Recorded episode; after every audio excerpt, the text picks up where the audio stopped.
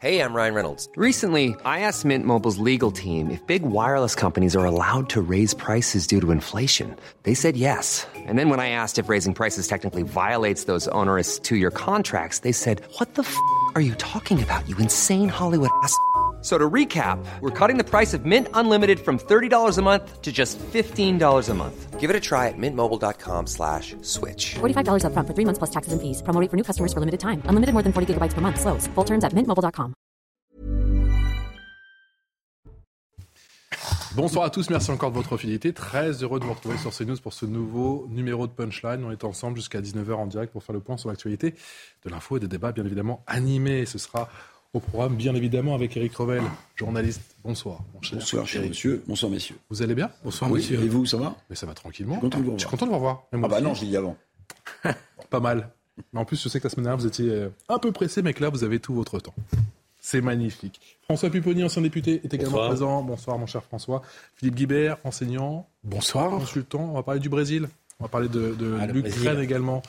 Ce sera en deuxième partie d'émission. Mathieu Vallet, bonsoir. bonsoir Au programme Grenoble notamment, ou encore Vénitieux. Hmm. C'est des choses ce matin.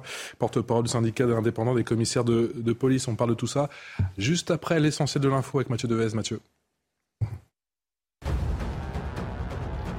Le début d'une nouvelle campagne de vaccination anti-Covid demain. Le nouveau vaccin est adapté au variant Omicron, mais la vaccination n'est pas obligatoire. La Haute Autorité de Santé la recommande en revanche pour les personnes de plus de 60 ans et pour les personnes à risque. Un rassemblement en soutien aux femmes iraniennes à Paris. Depuis plus de dix jours, ces dernières se battent pour leurs droits et leur liberté après le décès de Masha Amini.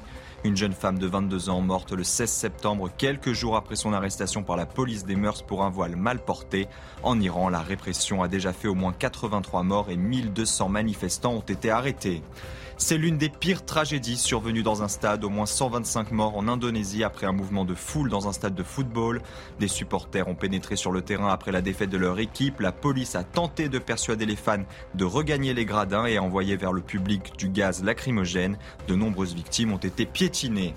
Enfin, le pape François supplie Vladimir Poutine d'arrêter la spirale de violence en Ukraine. Lors de sa prière place Saint-Pierre au Vatican, le souverain pontife dit déplorer l'annexion proclamée par la Russie de quatre régions qu'elle occupe partiellement en Ukraine. Une décision dont le pape rappelle qu'elle est contraire au droit international. L'armée russe a-t-elle déjà perdu la guerre? Ce sera l'objet du débat dans une petite heure sur CNews. Mais tout d'abord, Grenoble, cette nouvelle scène totalement surréaliste entre des malfaiteurs et la police. Le centre-ville, une nouvelle fois théâtre d'une course-poursuite et d'une fusillade pour le moins spectaculaire. Quatre individus armés, dont un qui aurait tiré à la Kalachnikov sur les forces de l'ordre. Deux enquêtes sont ouvertes. Marine Sabourin.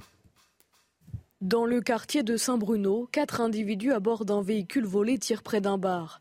Le véhicule prend la fuite. Une course-poursuite débute alors avec les forces de l'ordre.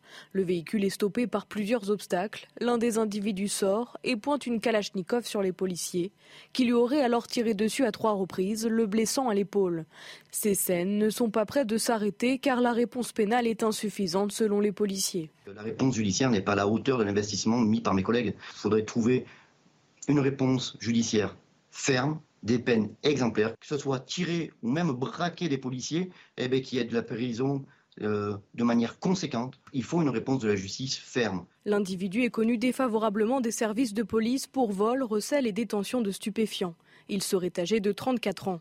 Face à cette situation, l'opposition municipale demande des mesures d'urgence. Il faudrait habiliter les personnels sur la base du volontariat pour qu'ils puissent dresser procès verbal dès la première incivilité, développer la politique municipale, développer des caméras, créer un PC opérationnel 24 euh, heures sur 24. Deux enquêtes ont été ouvertes, l'une pour tentative d'assassinat en bande organisée et tentative de meurtre sur personne dépositaire de l'autorité publique. La seconde, confiée à l'IGPN, porte sur les violences commises par les policiers avec leurs armes de service à l'encontre du blessé. Mathieu Vallet, vous diffusez une vidéo sur les réseaux sociaux que pour l'instant je n'ai pas l'autorisation de vous diffuser, qui est assez édifiante, où on voit justement tous ces hommes cagoulés et tous ces badauds qui, qui font leur vie comme si de rien n'était. Ça semble un peu surréaliste. On a l'impression que c'est au final une équipe peut-être du, du RAID ou des GIGN qui est en action, alors que pas du tout. Ce sont des malfaiteurs. Ouais, c'est ça le plus surréaliste. C'est vrai que sur la vidéo que malheureusement on peut pas voir sur votre antenne, on a en fait quatre criminels gantés, euh, euh, cagoulés avec des armes de guerre que sont les Kalachnikov, qui sortent du bar à l'issue de la fusillade qui a eu lieu hier matin, donc samedi matin en plein cœur de Grenoble, dans un bar au centre-ville. Et effectivement, à ce moment-là, ils rentrent dans un véhicule Audi qu'on voit aussi sur la vidéo. Alors les passants avec leur caddie, avec leur cabas, passent à côté comme si c'était finalement normal. Et c'est justement ça l'enjeu, Patrice Boisfer, c'est que ces scènes ne deviennent pas la banalisation et la normalisation de la société française. L'ensauvagement, c'est ça. C'est qu'aujourd'hui, les gens sont tellement habitués à la violence, à euh, la barbarie de ces voyous qui n'ont plus peur de rien. Et bien effectivement, on a euh, cette scène surréaliste. Et je rappelle d'ailleurs que le 7 juillet 2022, on a un policier qui avait dû faire feu sur un deux roues où on avait des criminels, Armen Klashkov, qui avait déjà braqué des policiers. Ce qui s'est passé encore hier, où ces criminels ont braqué à la Klashkov ces policiers. On est à deux doigts, Grenoble, de passer euh, à côté du drame pour des policiers, pères et mères de famille qui rentreront pas en vie chez elles ou chez eux le soir. Donc on voit bien que certains veulent désarmer la police et on voit bien qu'une police armée, là c'était la brigade de terrain, le 7 juillet 2022 en centre-ville aussi c'était la brigade anticriminalité. On voit que les policiers sont armés pour protéger la vie et celle des autres et en aucun cas pour tuer par plaisir de tuer. Et c'est vrai qu'à Grenoble, on a pu des voyous, on a pu des criminels, on a des gangs, des mafias, des narcotrafiquants qui chaînent le pavé et qui malheureusement sont prêts à aller jusqu'au centre-ville en plein jour pour régler leurs comptes, pour se rapproprier. Vous avez lâché le mot pour aller au bout. Vous avez lâché le mot Les narcotrafiquants, là, Bah c'est oui. du, c'est- c'est du, c'est du grand banditisme. Bah, c'est- mais non, un, en plein centre-ville. Un, c'est du grand banditisme. Deux, les règlements de compte entre grands band- au au sein du grand banditisme, ça a toujours existé. Oui. Ce qui est nouveau, c'est que maintenant, c'est des jeunes qui n'ont plus aucune règle et aucun principe.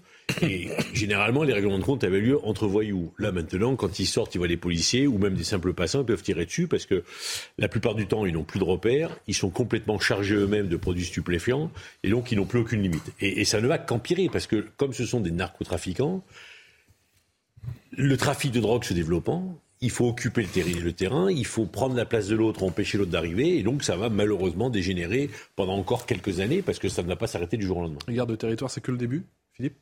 Oui, enfin, c'est pas le début, c'est parce que ça a commencé depuis un, certain nombre d'années maintenant, Euh, puisque le trafic de, de drogue euh, ne fait qu'exploser dans notre pays depuis une vingtaine d'années, en particulier depuis une dizaine d'années. Et euh, il y a un grand sujet, un grand dossier dans le JDD, dans le journal du dimanche euh, d'aujourd'hui, qui détaille, y compris dans des villes moyennes. Là, on Sur est- les villes moyennes, ouais. On est, on y on est à. Grenoble, on est, en- on est dans une euh, grande métropole de, de France, Oui. mais dans la plupart des villes moyennes, euh, je crois qu'il n'y a que quatre départements où les services compétents n'ont pas répertorié de points de deal euh, en France. Donc vous voyez, c'est des départements extrêmement ruraux et, et qui peuvent être euh, éventuellement ravitaillés par des, des réseaux existants dans des grandes villes. Donc euh, tout, ça, tout ça dure depuis très très longtemps. Enfin, je donne une expérience personnelle.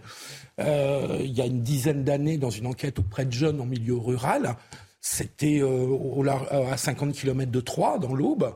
Euh, c'était des réseaux de Seine-Saint-Denis qui venaient ravitailler, si j'ose dire, enfin le terme n'est pas très bon, qui venaient vendre à des réseaux locaux la drogue de façon à ce que des gamins de 15 ans en plein milieu rural puissent récupérer. C'était en 2011. Donc, on est face à une explosion des trafics, mais on est face à une explosion de la demande aussi. Parce que euh, ces trafics, ils n'exploseraient pas autant si on n'avait pas une demande, c'est-à-dire des consommateurs Oui, de tous âges, de tous milieux sociaux. Et Mais restons sur Grenoble. On va y venir, les villes moyennes, mais, oui, mais, mais- ça veut mais dire qu'on a des petites euh, mafias, qui, enfin des petites euh, Mmh. qui sont de moins en moins petites d'ailleurs. Et donc on a des mafias qui tiennent un territoire et qui tiennent un trafic avec énormément d'argent à la clé. Et donc ça veut dire que l'affrontement avec les policiers, il est, euh, j'allais dire obligé, c'est peut-être pas le bon terme, enfin en tout cas il est dans l'ordre des choses, puisqu'on est sur la défense de territoire. Donc on a des mafias, on est confronté à un phénomène de mafia en France, de la drogue, et, et l'affrontement avec les policiers, je lisais ce matin dans, dans- dans le JDD que, y compris des élus locaux pouvaient être sous pression de certains trafiquants dans certaines villes. Et donc on n'est pas au début, ça fait dix ans que ça dure. Et comme on n'a pas trouvé la solution, je crains qu'on en, on en ait pour de nombreuses années. Euh, Mathieu Vallée, est-ce que les, les policiers sont armés psychologiquement pour faire face à la situation? Vous avez fait allusion à cette situation avec cet homme qui était déjà à l'arrière d'un scooter et qui avait braqué les policiers. Bis repetita avec ces quatre hommes qui ont fait feu sur ce bar et qui ensuite s'en sont pris aux, forces de l'ordre. Dans quel état d'esprit sont en ce moment les policiers du côté de Grenoble? Ah, à Grenoble, c'est très compliqué. Vous savez qu'en juillet 2014, on avait un casino à Uriage qui avait été braqué par des voyous que trop bien connus des services de police, qui s'étaient réfugiés à la cité de la Villeneuve, qui est d'ailleurs classé en reconquête républicaine. Vous voyez ce terme, c'est que finalement la France avait perdu du terrain dans ses quartiers et que les policiers ont bien du mal seuls, souvent, à récupérer le terrain qui a été laissé trop longtemps aux voyous dans les halls d'immeubles, dans les bars et sur euh, les rodéos, les occupations de halls d'immeubles et euh, les euh, trafics de stupéfiants. et c'est surtout que vous avez raison. Dans cette ville, on a un grand banditisme qui a toujours existé, mais avant où Il y a un historique, c'est vrai. il y a un historique où c'était l'apanage de voyous aguerris, de voyous qui avaient d'une certaine manière un code d'honneur, en tout cas des règles. Aujourd'hui, on a des voyous du quotidien qui dans les voyous de la grande criminalité organisée. D'ailleurs, je peux vous dire qu'à Grenoble, puisqu'on a une réforme actuelle de la police nationale, euh, on a en fait euh, la police judiciaire et la sécurité publique qui travaillent main dans la main. La sécurité publique par la brigade de terrain, c'est ces policiers qui hier ont fait face à ces criminels qui ont été mis en joue. Et vous avez encore une fois la brigade anticriminalité en juillet qui a aussi été mis en joue par des euh, voyous qui viennent faire des règlements de compte pour se réapproprier les points de deal. Et donc, bon, j'espère que Philippe va pas. on, a, perdu Philippe, Va mais va vous inquiétez pas. Il est parti faire un petit tour, prendre un petit peu l'air et vous dites. il va revenir en, en- en plateau. Et c'était peut-être un peu trop pour lui. C'est- ça.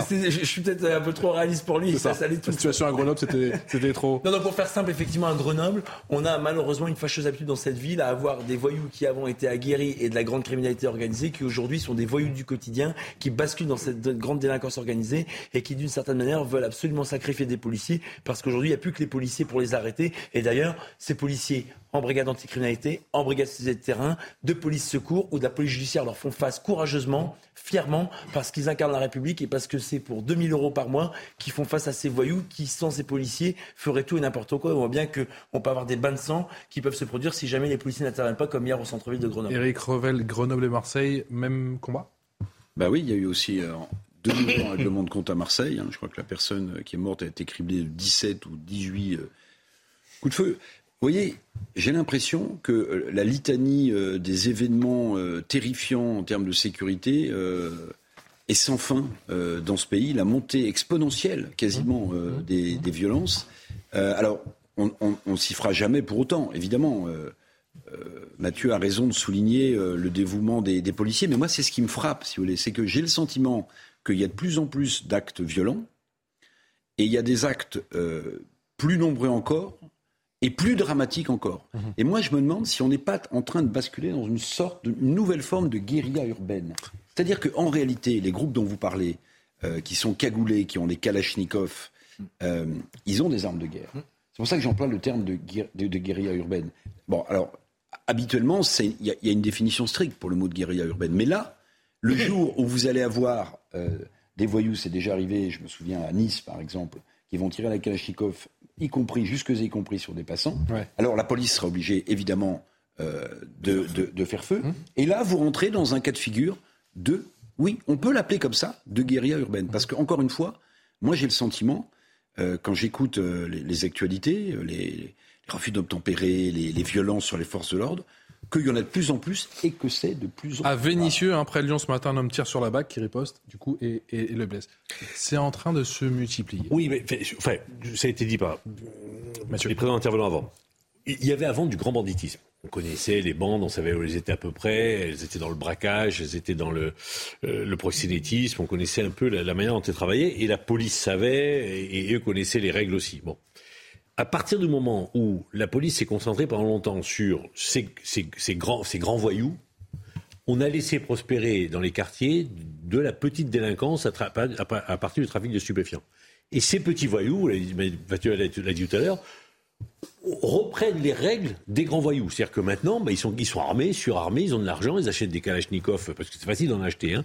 Et quand on a un problème, on va régler le problème. Mais non, ils savent pas manier des armes, ils tirent n'importe où, n'importe comment, et il y en a partout maintenant. Voilà. Donc avant, il y avait quelques, enfin, on connaissait les bandes de grands voyous, les grands délinquants qui pouvaient exister dans notre pays, le grand banditisme. Maintenant, c'est c'est- les grands, c'est devenu du grand banditisme, mais il y en a partout, à, à chaque coin de rue, et ça tire tous les jours, voilà. Et donc ça donne ce sentiment-là, et en plus sans aucune règle, parce qu'effectivement, ils tirent n'importe comment, n'importe où. Il y a des balles perdues qui passent, il y a des enfants qui ont été tués. Enfin bon, on connaît tout ça.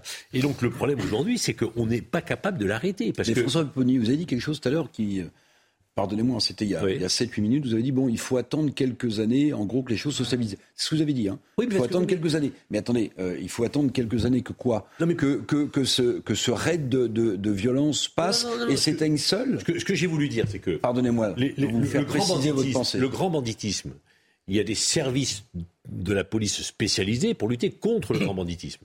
Et ils étaient, la, la police judiciaire, ça, ils étaient, ils sont capables de s'occuper de quelques bandes. Mais là, c'est des dizaines de bandes. C'est-à-dire que là, il faut augmenter les moyens de la police judiciaire et les décentraliser, déconcentrer partout, parce que avant, on connaissait un peu le, le monde du le, le milieu, ils savaient à peu Et près où qu'est-ce ils qui se travaillaient. passera dans quelques années alors? Ben non, mais, non, mais ce que je veux dire par là, c'est que avant d'arriver à éradiquer ces bandes qui sont en train de se développer partout, il faut mettre des moyens d'investigation de police judiciaire qu'on n'a pas aujourd'hui. Par contre, ce qui est- Donc, Alors justement, va falloir qu'elles soient en place. alors justement, je vous redonne la parole juste après, Ce qui est Mathieu. certain, c'est que non, mais je vais répondre à votre question parce que ça me fait penser à ça en écoutant les intervenants. C'est qu'on avait des policiers conformes depuis des années au risque terroriste, depuis notamment les attaques du Bataclan et de 2015 qui ont sanglanté les Français et la France. Aujourd'hui, on a des policiers qu'on ne prépare pas suffisamment à faire face à des zones de guerre qui sont transformées par ces criminels dans nos centres-villes, dans nos quartiers, dans nos territoires et même y compris à Cavaillon, par exemple dans le Vaucluse. C'est pas une grande agglomération et pour autant on a la même délinquance que dans les grandes villes. C'est ce que vous évoquiez tout à l'heure, Philippe, dans le- le- l'article du JDD du journal du dimanche. Donc on voit qu'aujourd'hui il faut mieux préparer les policiers à faire face non plus à une délinquance quotidienne ou des voyous du, du mais à effectivement des criminels de guerre armés d'armes de guerre, équipés comme des porte-avions qui aujourd'hui ne reculeront devant rien et sur lesquels on a des policiers aujourd'hui qui ont de l'armement qui a évolué. Mais vous avez raison, moralement, ils sont pas suffisamment préparés à faire face à ces scènes de guerre et pour autant ils sont bien courageux et ils y vont pour protéger les Français qui n'ont que nous pour les On protéger. continue à en parler parce que finalement, on a évoqué les grandes villes et aussi les, les villes moyennes. On y va, Reims, Cambrai, Dijon, Angers ou encore Nantes. Ces villes rongées également par la drogue. On voit ça avec Maureen Vidal. Fini la réputation de narco-banditisme réservée aux grandes villes. En France, de plus en plus de villes moyennes et métropoles régionales sont prises d'assaut par les trafiquants de drogue. Dans un classement de 20 villes comptant le plus de points de deal, Avignon, Reims, Besançon ou encore Cambrai y apparaissent. Une question liée à l'offre et la demande, selon Stéphanie Cherbonnier, directrice de l'Office anti-stupéfiants. Tout part de la demande des consommateurs qui augmente fortement dans ces villes moyennes. C'est un peu la loi du marché, les points de deal sont directement connectés à la demande locale. En collaboration avec les acteurs locaux de ces villes moyennes, l'Office anti-stupéfiants a intensifié les opérations anti-narco-business. Sur les huit premiers mois de 2022, il y a eu 9100 opérations visant des points de deal, ce qui représente près de 1000 actions par mois.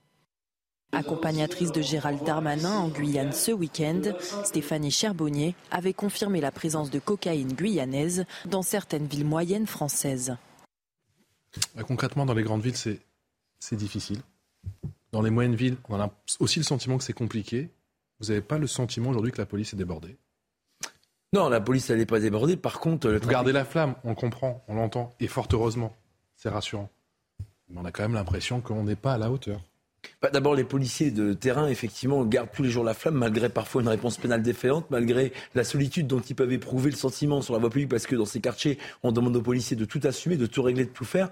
Et il y a deux villes emblématiques, moi, qui me reviennent dans ce reportage et qu'on évoque pas. C'est Cavaillon dans le Vaucluse, je le disais, et Alençon dans l'Orne. Vous savez qu'à Alençon, cette semaine, je vous en ai parlé, on a eu des violences urbaines. Pourquoi? Parce que non seulement on a eu des démantèlements de points de deal, mais en plus, on a eu un rodéo qui a été intercepté par nos collègues. Donc aujourd'hui, en plus d'avoir des armes de guerre pour agresser, attaquer les policiers parce qu'ils sont les seuls à interpeller ces voyous, on a aussi des représailles quand on a des opérations de police qui déplacent à ces voyous. Et effectivement, vous avez raison, quand vous avez des petites et moyennes villes dont les policiers sont encore plus courageux que les grandes villes, pourquoi? Parce qu'ils sont beaucoup moins nombreux, parce qu'ils sont beaucoup plus isolés, on voit bien qu'ils y vont quand même. Prenez Cavaillon. Ils y vont, mais est-ce que c'est efficace? Mais ils y vont parce que si on n'est plus là, c'est euh, c'est la loi du plus fort. Ils y vont, on la- est d'accord, c'est juste pour tenir. non, mais ils y vont pour, en fait, dans le, dans, dans, dans l'interview que dit euh, Stéphanie Charbonnier, la directrice de l'Office anti-stupéfiant, c'est très clair. C'est qu'aujourd'hui, on veut nous faire une réforme de l'institution en faisant croire que la police et la police judiciaire, la sécurité publique et les enquêteurs judiciaires ne travaillent pas ensemble. Mais si, en fait, on a remarqué qu'on ne pouvait plus laisser uniquement faire la police judiciaire qui a besoin de semaines, de mois, voire par, par- parfois une année pour démanteler des réseaux, des filières,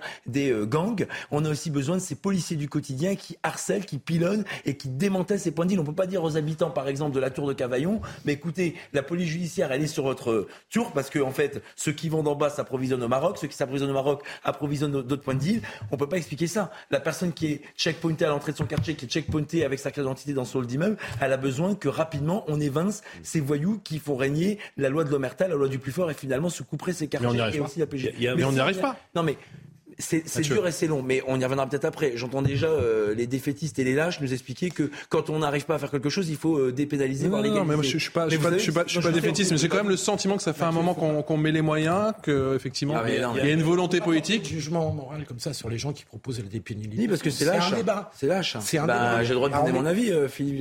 Non, mais on est dans l'échec On y, complet. on y viendra, on y viendra. Eric, qu'on n'a pas encore entendu. là. Eric. Oui, Donc, non, euh, deux choses. La première, dans le reportage, euh, on sait effectivement que Gérald Darmanin, euh, le ministre de l'Intérieur et le garde des Sceaux, Éric Dupond-Moretti, sont en Guyane. Ouais, Cayenne, Vous ouais. avez vu ce qui s'est passé en Guyane à un moment donné. Bon, ils ont arrêté, mais la magistrature avait permis que les, les petites quantités de drogue, de cocaïne qui circulaient, c'était pas la peine d'attraper les. La les petite, c'était en parlant de kilos en oui, plus. hein. c'était pas la peine Ah oui. de les. Il fallait, Pour eux, il fallait, c'était il petit, fallait, quoi. il fallait laisser passer. Vous voyez, il fallait laisser passer. Je rappelle quand même, au passage, puisqu'on parle de, de- du fait que la drogue euh, prend une ampleur dingue en métropole, je rappelle quand même que la Guyane, c'est un territoire français quand même. Bien sûr. Bon, alors ils ont fait marche arrière, mais mais attendez. Et qu'on a de la drogue, produisent. Hein, et qu'on a de la drogue guyanaise qu'on retrouve sur, Voilà. en, en métropole. hein. Voilà. Mais j'aimerais juste dire quelque chose à Mathieu. Il a mis le point sur un.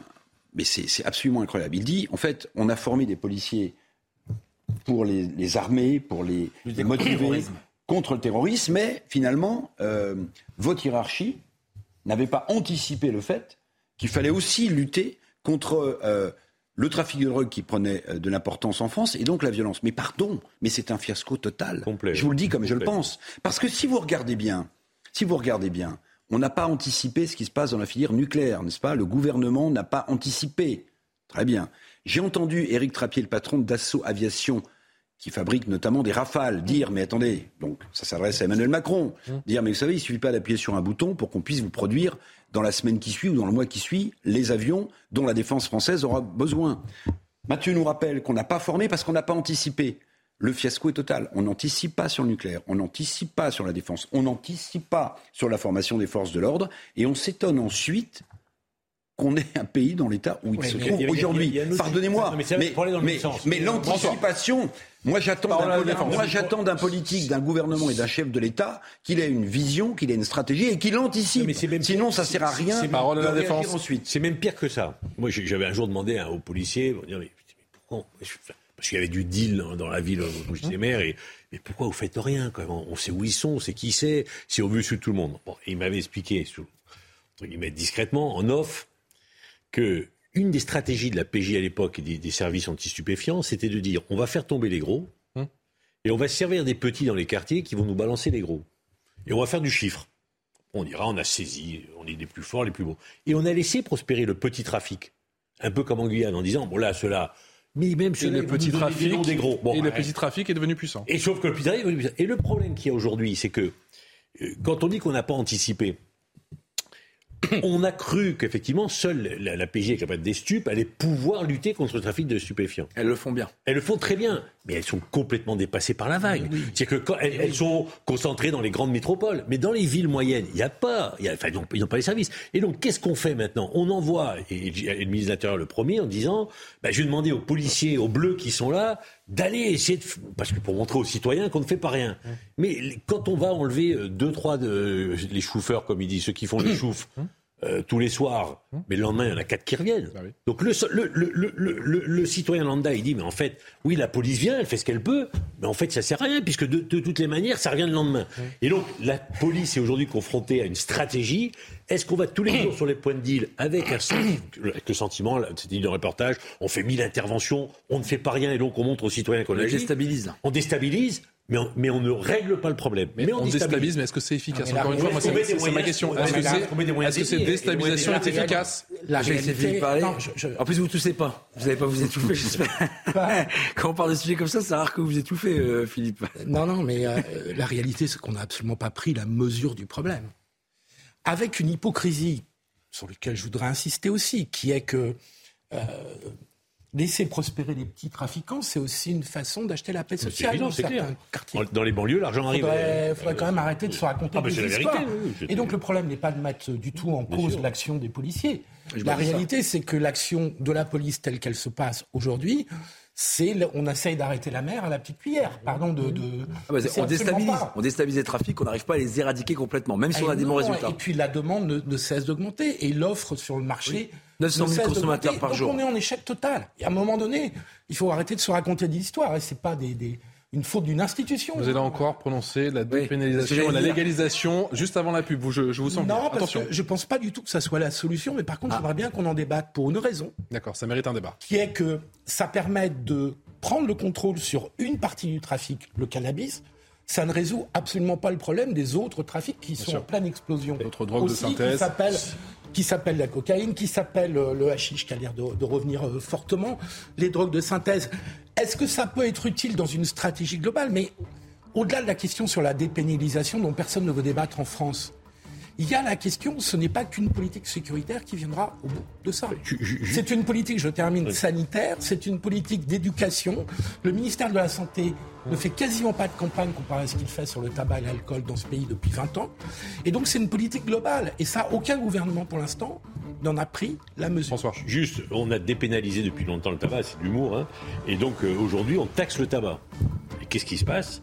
Le trafic le plus juteux aujourd'hui, c'est le trafic de, ci- de cigarettes. Ouais, qu'on a demain, on va parce qu'on a une politique mais parce de que le politique de taxation, ben oui, ben oui, mais De- de- de- et demain de sur le cannabis, ça sera pareil. Euh, on a le paquet de cigarettes la plus. Oui, le plus ben cher demain, je suis sûr que dans le cannabis, on, on mettra tellement de taxes sur le cannabis qu'on aura le cannabis le plus cher d'Europe et que le trafic de cannabis Allez, la pause. parallèle continuera. Allez, la pause. On se retrouve dans un instant. Ah, oui. Dans Punchline. À tout de suite. De cigarettes qu'ils ont. 17h passées de 30 minutes, la suite de Punchline, toujours avec Eric Revel, François Pupponi, Philippe Guibert et Mathieu Vallet. On fait le point sur l'essentiel de l'actu, c'est avec Mathieu Deves. Emmanuel Macron promet de travailler à de nouvelles sanctions européennes contre la Russie. Le président de la République s'est entretenu aujourd'hui avec son homologue ukrainien Volodymyr Zelensky. Emmanuel Macron réitère, je cite, sa ferme condamnation de l'annexion illégale par la Russie de quatre régions ukrainiennes. Ces annexions, justement, ont été jugées légales par la justice russe selon la Cour constitutionnelle. Les traités signés entre Moscou et les quatre territoires ukrainiens de Kherson, Zaporizhia, Donetsk et Lugansk sont conformes à la constitution de la Fédération de Russie. De son côté, l'Union européenne accuse Moscou de mettre la sécurité mondiale en danger. Enfin, l'élection présidentielle au Brésil, les deux favoris ont voté, le président sortant Bolsonaro et l'ancien président de gauche Lula. Au total, 156 millions de Brésiliens sont appelés aux urnes aujourd'hui. Ce choc au sommet entre les ennemis jurés a relégué les neuf autres candidats au rang de figurants. Reims, Cambrai, Dijon, Angers, Nantes. On vous parlait justement de ces villes rongées euh, par la drogue. Le trafic de stupéfiants, de cannabis aux produits de synthèse étant dans des villes moyennes jusque-là épargnées. Laurent Nunes au rapport, c'était chez RTL. Nous luttons contre les trafics de stupéfiants parce que nous savons très bien que derrière le trafic de stupéfiants, qui sont, évidemment des délits et des crimes extrêmement graves, il y a toute une forme de délinquance qui vient se greffer, des formes de violence, des contrôles de, de quartier, euh, des vols violences pour pouvoir euh, se procurer ensuite euh, des stupéfiants ou des armes. Donc pour nous, le trafic de stupéfiants, c'est vraiment une priorité, c'est la priorité du ministre. Et donc la meilleure façon, évidemment, de se débarrasser de tous les faits et ces faits qui sont décrits, c'est de lutter toujours plus efficacement contre les trafics de stupes où nous avons d'excellents résultats. Mathieu Vallet, que répondez-vous à tous ceux qui pensent que la partie est déjà jouée d'avance? Non mais si vous voulez, quand je dis que les personnes qui euh, vantent la légalisation ou même la dépénalisation sont des lâches, c'est parce qu'ils nous donnent le sentiment qu'ils ont rien d'autre à proposer et que finalement ils croient que ça va résoudre tous les problèmes qu'on rencontre dans ces quartiers et dans ces trafics de stupéfiants. Et sur les points de deal, vous prenez par exemple Marseille, à la paternelle, qui fonctionne dans le 14e arrondissement 24 heures sur 24. Les dealers, ils vendent pas que du cannabis, ils vendent de la cocaïne, ils vendent de l'héroïne, ils vendent toutes les drogues. Et ouvrir la voie à une dépénalisation et une légalisation sur le cannabis, c'est ouvrir la voie à toutes les autres drogues. Et quand on voit, vous en êtes suffisamment l'écho sur ce plateau, quand vous en- alors, on voit que vous êtes plus euh, en train de tousser, là, m'avez interrompu, laissez-moi finir, Philippe. Quand on voit que à Porte de la Villette, on a des toxicomanes qui sont euh, zombéifiés parce qu'ils consomment euh, des drogues dures, crack, ouais. du crack, et effectivement j'y allais venir, et ben effectivement on voit bien qu'on commence par des cannabis et on va terminer sur une société de zombies. C'est ça la réalité. On fait des saisies de plus en plus importantes, on fait de plus en plus d'interpellations, alors on a une justice... On fait des saisies de plus en plus importantes parce qu'il y a de plus en plus de drogue. Ah oui, mais bien sûr. De toute façon, vous avez 900 000 consommateurs de cannabis en France Mmh. euh, qui sont actuellement répertoriés. Effectivement, vous avez raison, la Philippe Jourjoin. Il y a une réponse sanitaire, une réponse du ministère de la Santé publique, tant dans la prévention par la communication que vous évoquez que par la prise en charge, qui est inefficace. D'ailleurs, vous savez qu'avant qu'on ait ces amendes forfaitaires de 200 euros, qui permet aux policiers sur le terrain, comme le faisaient les douanes d'ailleurs, de verbaliser ceux qui viennent acheter, qui sont souvent des quartiers issus de la bourgeoisie, des quartiers bobos. On voit bien que c'est souvent des gens du 16e arrondissement qui vont à Saint-Ouen, on voit bien que c'est souvent des quartiers sud de Marseille qui vont dans les quartiers nord, ou qui même aujourd'hui sont livrés à domicile, on n'en a pas parlé, mais les voyous innovent. Ils passent par Snapchat, par les réseaux sociaux, ils passent par les sortes de réseaux euh, ubérisation. Donc on voit bien qu'aujourd'hui la délinquance elle avance à grands pas. C'est-à-dire pourquoi les policiers vont avoir des outils numériques qu'on attend que depuis trop longtemps. Vous savez qu'on a des logiciels de rédaction de procédure qui sont désuets, on a des moyens technologiques qui peinent à arriver, même s'ils sont en cours d'expé- d'expérimentation, pardon. Donc c'est vrai que c'est un gros challenge. Et moi, quand il y a des challenges, C'est a vrai qu'on a, je suis désolé, hein, Mathieu, j'aime pas on a encore ces policiers, des fois, qu'on on a l'impression, un peu comme dans le film, je sais pas si vous l'avez vu, si à l'époque, L627, ça se passait dans le 19e Vous m'avez fait arrondissement. Je me suis dit, quel, film va me prendre? Je me suis dit, 627. surtout pas Les Misérables ou Athéna? Non, que- non, le, le film, le, le film a 20 ans, mais Ouais, on, on voyait déjà les policiers sur- avec leur machine à écrire, euh, pas d'ordinateur. et, euh, Aujourd'hui, Ah oui, ouais, on a quand même le sentiment que d'un côté, effectivement, les, les policiers sont totalement désœuvrés, qu'ils n'ont pas le matériel pour faire face justement à cette prolifération, à cette toute puissance, et que de l'autre côté, eh bien, on est en mode 2 points, voire 3.0. Ah mais en fait c'est même pas uniquement le matériel, le matériel il arrive même si ça a pris, euh, vous savez il y a un dicton qui dit vaut mieux tard que jamais. Ouais, Donc les voitures, Pas trop tard quand même, quoi. Bah c'est ce qu'on nous on demande depuis des années. C'est sûr que le politique a mis du temps là. où On a nous on démarrait Mm. quasiment euh, au à l'essence. Les politiques sont un peu plus au diesel, ils mettent un peu plus de temps au démarrage. Après on a une dynamique de refaire les commissariats, d'avoir des véhicules neufs, mais il y a aussi après une question de combat moral. Mm. Quand vous avez le Conseil constitutionnel qui dit aux policiers qu'ils n'ont pas le droit d'utiliser les drones, alors maintenant c'est autorisé, mais enfin il a fallu deux ans quand même. Mm. Alors que ça nous sert par exemple sur les manifestations à détecter les groupes à risque, sans qu'on ait besoin d'envoyer des agents du renseignement contact. Alors que ça nous sert dans certains quartiers. Vas-y, donc Philippe, ça. C'est pour essayer de vous arrêter dans votre Je, je- discours. je crois qu'il est, C'est vrai. Je crois qu'il est devenu allergique à votre discours, à mon avis. Ça a commenté. Mais je prends la technique pour moi, je sais je. Je. Ah, question. Il ne l'avait jamais fait. Eric Revel. Oui, oui, attendez, je termine. Eric Revel, allez-y, allez-y, allez-y. Je vais pas me faire Allez-y, allez-y. Ah bah si, allez-y. Sur les drones. Non, mais vous me demandez les moyens technologiques. Mais après, c'est pas tout d'acheter les outils. Mais oui, mais je vous ai écouté. En plus, tout à l'heure, vous avez dit une bêtise, je vous ai pas rattrapé parce que je, vous apprécie quand même. Allez, pas de digression, allons-y. C'est vrai. Après, c'est gênant quand même. Donc, quand on achète des drones, Ouais, qu'on peut pas. dit- non, mais alors, je Ah, bon, ah, il, avait dit Hachiche et il voulait parler de l'héroïne. Voilà, comme ça on a tout dit. Alors, je, je vais vite à, Le à moyen est bas, là, euh, Mathieu. Là. C'est pas ça. faut s'améliorer un peu. C'est pas ça, c'est pas sympa, Mathieu. Vallet, C'est pour ça qu'on est tous sur le plateau. aussi. euh, Comment éventuellement, on peut te répondre. Mais, oui, mais eh, vous inquiétez pas, je suis Allez, allons-y. ou un tyran.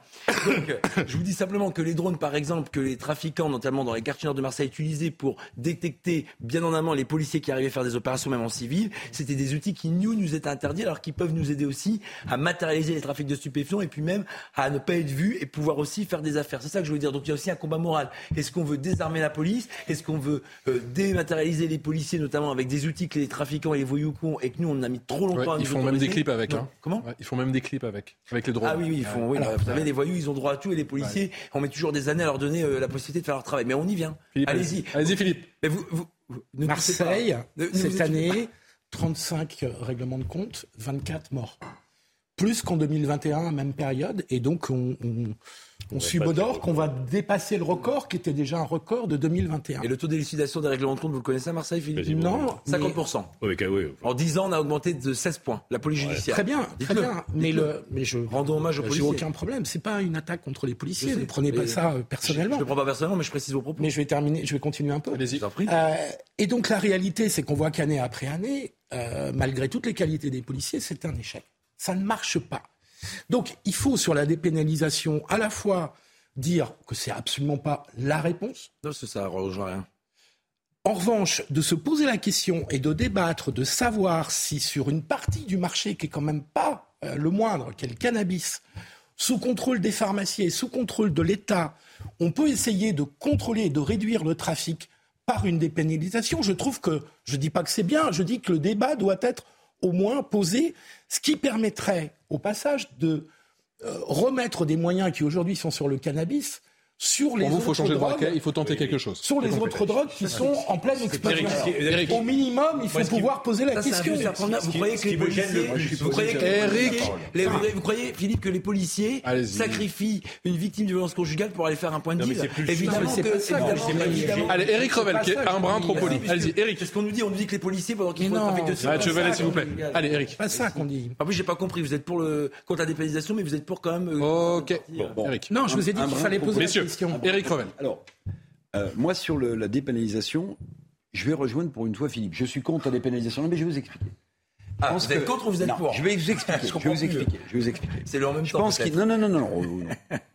Je pense qu'il faut, il faut peut-être ouvrir le débat. Mais Oui, il faut ouvrir tout le débat. Parce Oui. que, par exemple, dépénaliser le cannabis, bon, au-delà de, la question de l'offre et de la demande, de, de trafic qui prendrait euh, le pas sur celui-ci, ce que vous avez dit est, est assez juste pour moi intuitivement. Mais il y a une autre question. Il y a une question de santé publique. Vous savez que chez les plus jeunes, 17, 18, 19 ans, 16 ans, quand on commence à fumer du cannabis, on sait que cela peut entraîner des maladies mentales Mais extrêmement évidemment. profondes, dont la schizophrénie. Mais bien dont sûr. la schizophrénie. Donc c'est pas un petit sujet. Maintenant, pourquoi je serais intéressé par ouvrir le débat? Parce que vous avez des pays comme les Pays-Bas ou comme le Canada. Est-ce que vous savez qu'au Canada, il y a un indice boursier qui est euh, centré sur les valeurs qui, euh, de sociétés qui produisent, qui cultivent du cannabis?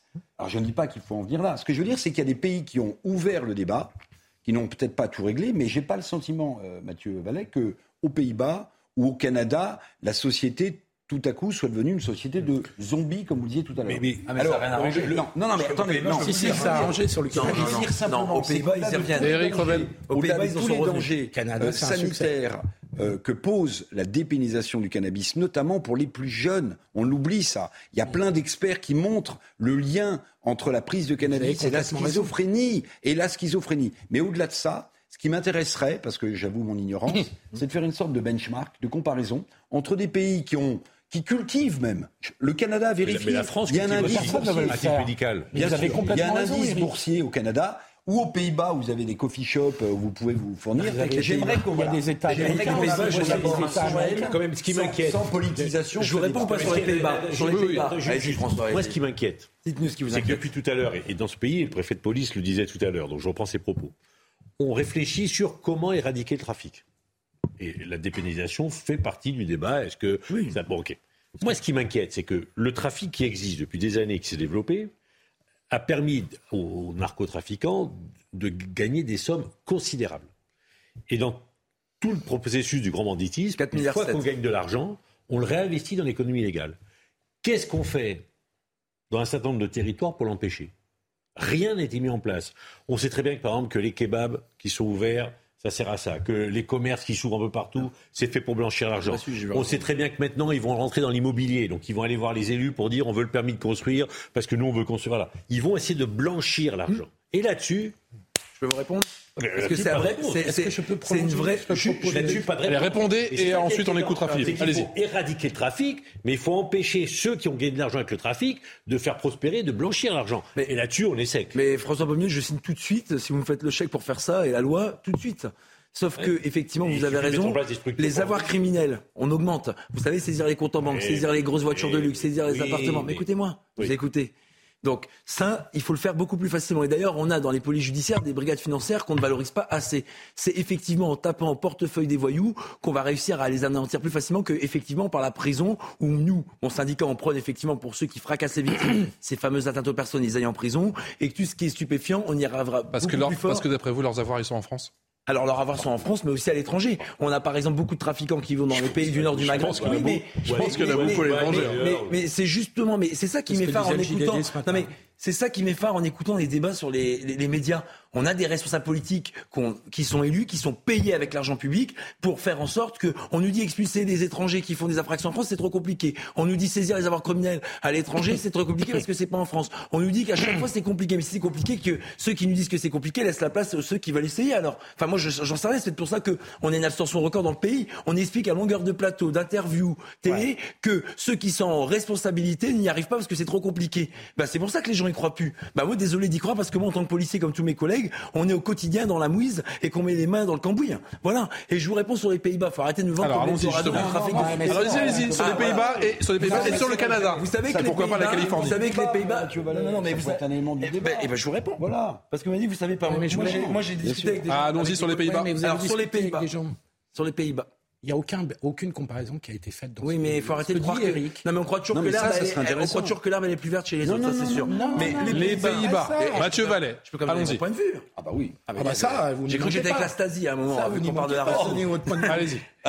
Alors, je vais terminer, Philippe, même si on n'est pas d'accord. Moi, je suis, vous, vous n'êtes pas très clair. Moi, je suis contre la légalisation et la dépénalisation. Vous voyez, moi, c'est très clair, on peut pas faire plus clair. Chez moi, on dit quand c'est flou, c'est qu'il y a un loup. Alors, je vous dis simplement qu'aux Pays-Bas, ils en sont revenus. Vous savez que pour consommer du stupéfiant aux Pays-Bas, d'ailleurs, c'est pas toutes les drogues. C'est le cannabis avec une quantité limitée. Vous devez être résident local parce qu'ils se sont rendus compte qu'ils ont créé un appel d'air au niveau de la Belgique, au niveau de la France, au niveau des pays qui sont frontaliers ou à proximité, parce qu'ils ont entraîné une semi-légalisation qui portait pas son nom. Donc, vous voyez que ça n'a pas fonctionné. Ils sont revenus en arrière et ça n'a rien arrangé. Quand vous parlez avec des policiers néerlandais aux Pays-Bas, en fait, vous comprenez qu'il y a une délinquance de passage qui est très forte, une délinquance aussi qui est liée à cette semi-légalisation qui n'a rien arrangé. Donc arrêtons de croire que l'herbe elle est plus verte ailleurs et qu'en France il faut s'autoflageller en permanence parce qu'on serait pas bon, parce qu'effectivement c'est dur. Quand c'est dur, c'est là où le challenge est meilleur. Mais sur la, sur la délinquance de passage, j'entends, mais justement, sur les chiffres concernant les Pays-Bas, sur les habitants, sur les, sur les Hollandais, est-ce que ça marche ou est-ce que ça marche Ah bah vous m'en mettrez la prochaine fois, je vais vous ramener des chiffres. Je savais pas que je passais mon grand oral euh, sur les Pays-Bas, mais je ça se- ramènerai des Vous chiffres. ça se passe comme ça ici. Je Non, mais ça peut être aussi sur le Canada. Oui, allez-y, Philippe. On va lancer le débat. Non, mais je vais vous ramener je Je suis pour le débat,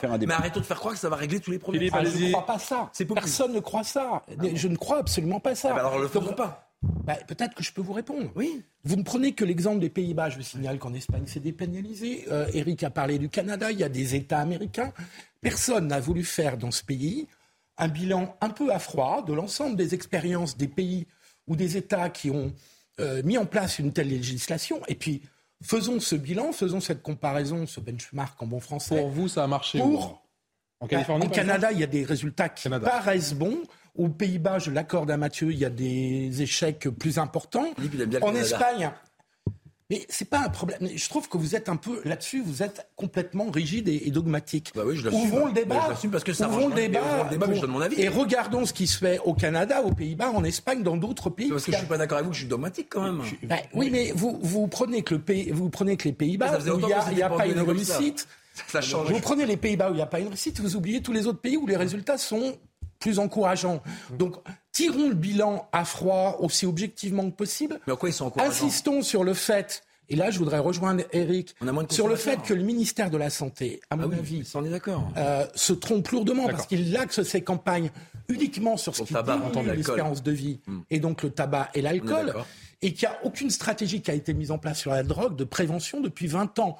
Il y a des bouts, il y a des petits bouts de campagne, mais il n'y a pas une politique sérieuse parce que la réalité c'est que on ne mord pas du Parce cannabis. n'a pas bien compris en quoi c'est plus je- efficace, effectivement, la- la- au Canada ou aux États-Unis, dans, dans plusieurs États. Ah bah, ça a diminué, ça a permis de contrôler le, le- le- le- le trafic de cannabis, de contrôler Contrôler la qualité, parce que dans les effets sanitaires sur le cannabis, qui est quand même le plus gros trafic, euh, ce qui est vendu par l'État au Canada et dans d'autres pays Mmh.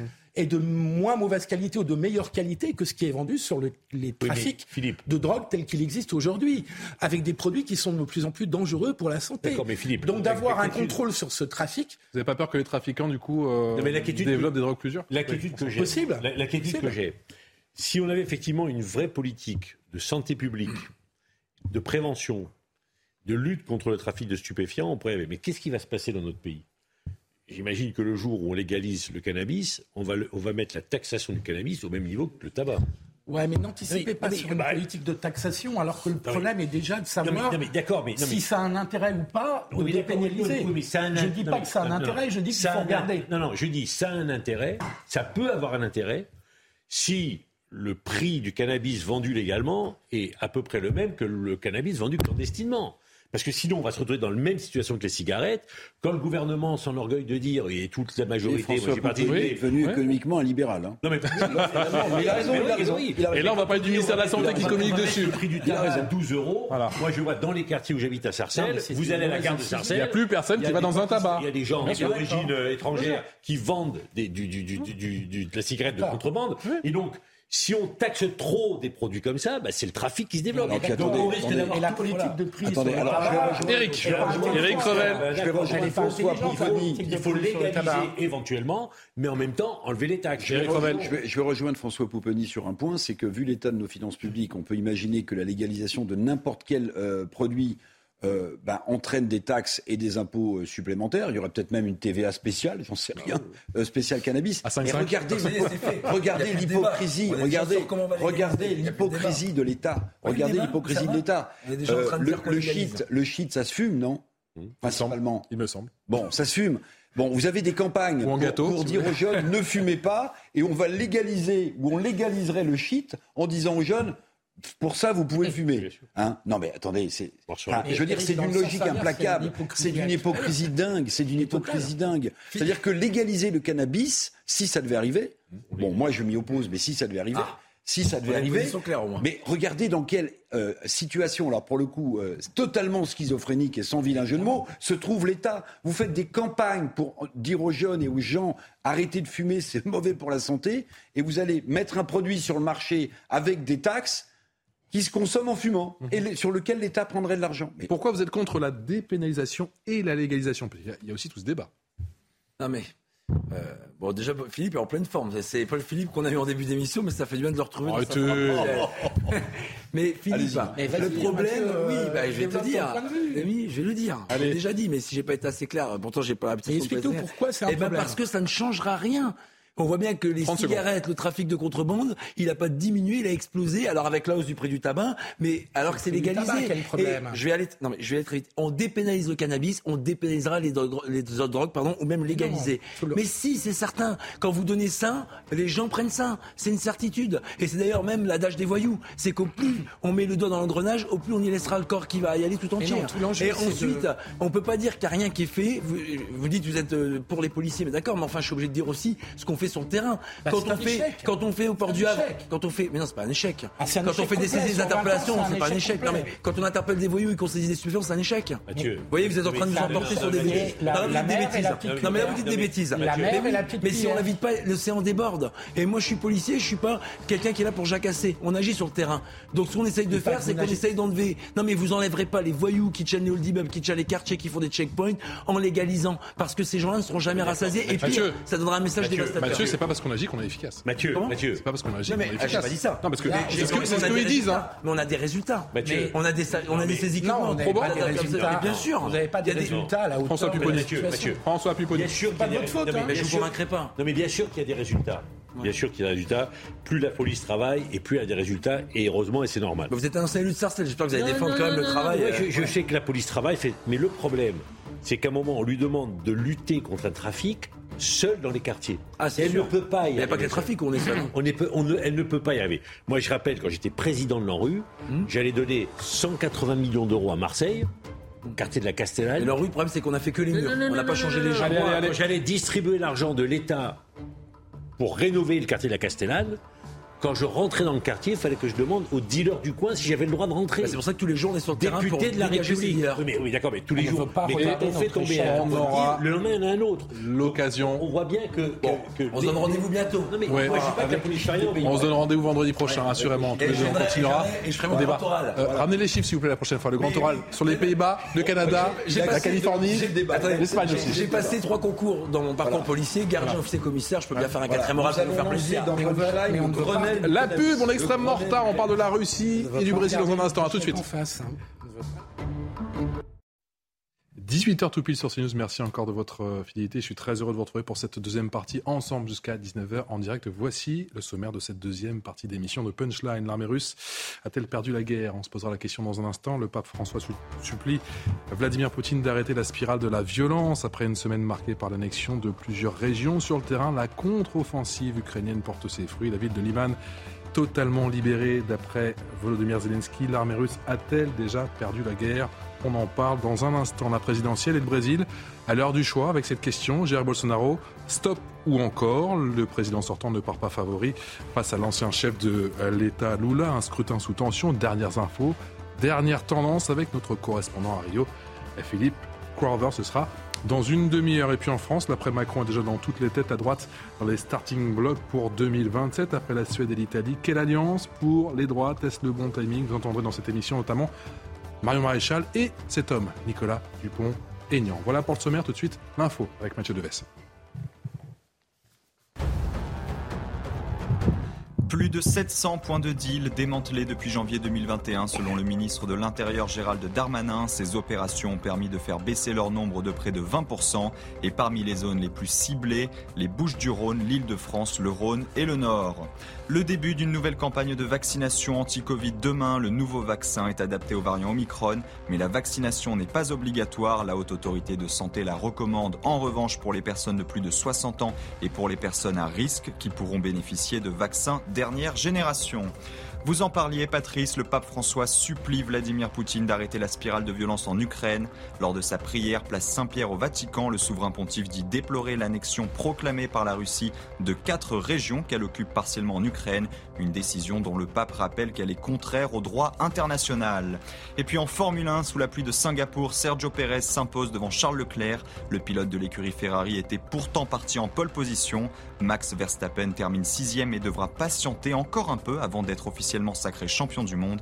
Et lors de cette course, un record a été battu par Fernando Alonso, celui du nombre de départs en Grand Prix à 41 ans. L'Espagnol a pris le départ de son 351e Grand Prix contre 350 pour le Finlandais Kimi Raikkonen. Punchline ce soir, Charlotte Dornelas. Bonsoir Charlotte, journaliste chez Valeurs Actuelles. Eric Revel, journaliste. Philippe Guibert, enseignant et consultant. Et nous rejoint également Régis Soumier. Bonsoir Régis. Bonsoir. Grand reporter, bien évidemment. On va parler bien sûr de la situation en Russie et en Ukraine, bien sûr, avec cette contre-offensive qui se poursuit. Est-ce que l'armée russe a d'ores et déjà perdu la guerre? C'est ce que disent certains spécialistes. Votre sentiment dans un instant. Mais juste avant, j'aimerais qu'on parle de Sandrine Rousseau. Effectivement, c'est par ses déclarations qu'a éclaté l'affaire Julien Bayou et sa défense était très attendue. Sandrine Rousseau assure cet après-midi qu'elle ne regrette absolument rien. Écoutez, chez nos confrères de France. Je ne regrette absolument rien et vous ne me ferez rien regretter. J'ai répondu en tant que citoyenne dans un moment où il fallait de la transparence parce que nous étions accusés à gauche de ne pas être transparents sur nos affaires. Et donc il fallait de la transparence, il fallait de l'indépendance. C'est ce que j'ai garanti en, posant cette parole. Et moi, je, protège le combat des femmes et je continuerai à le protéger.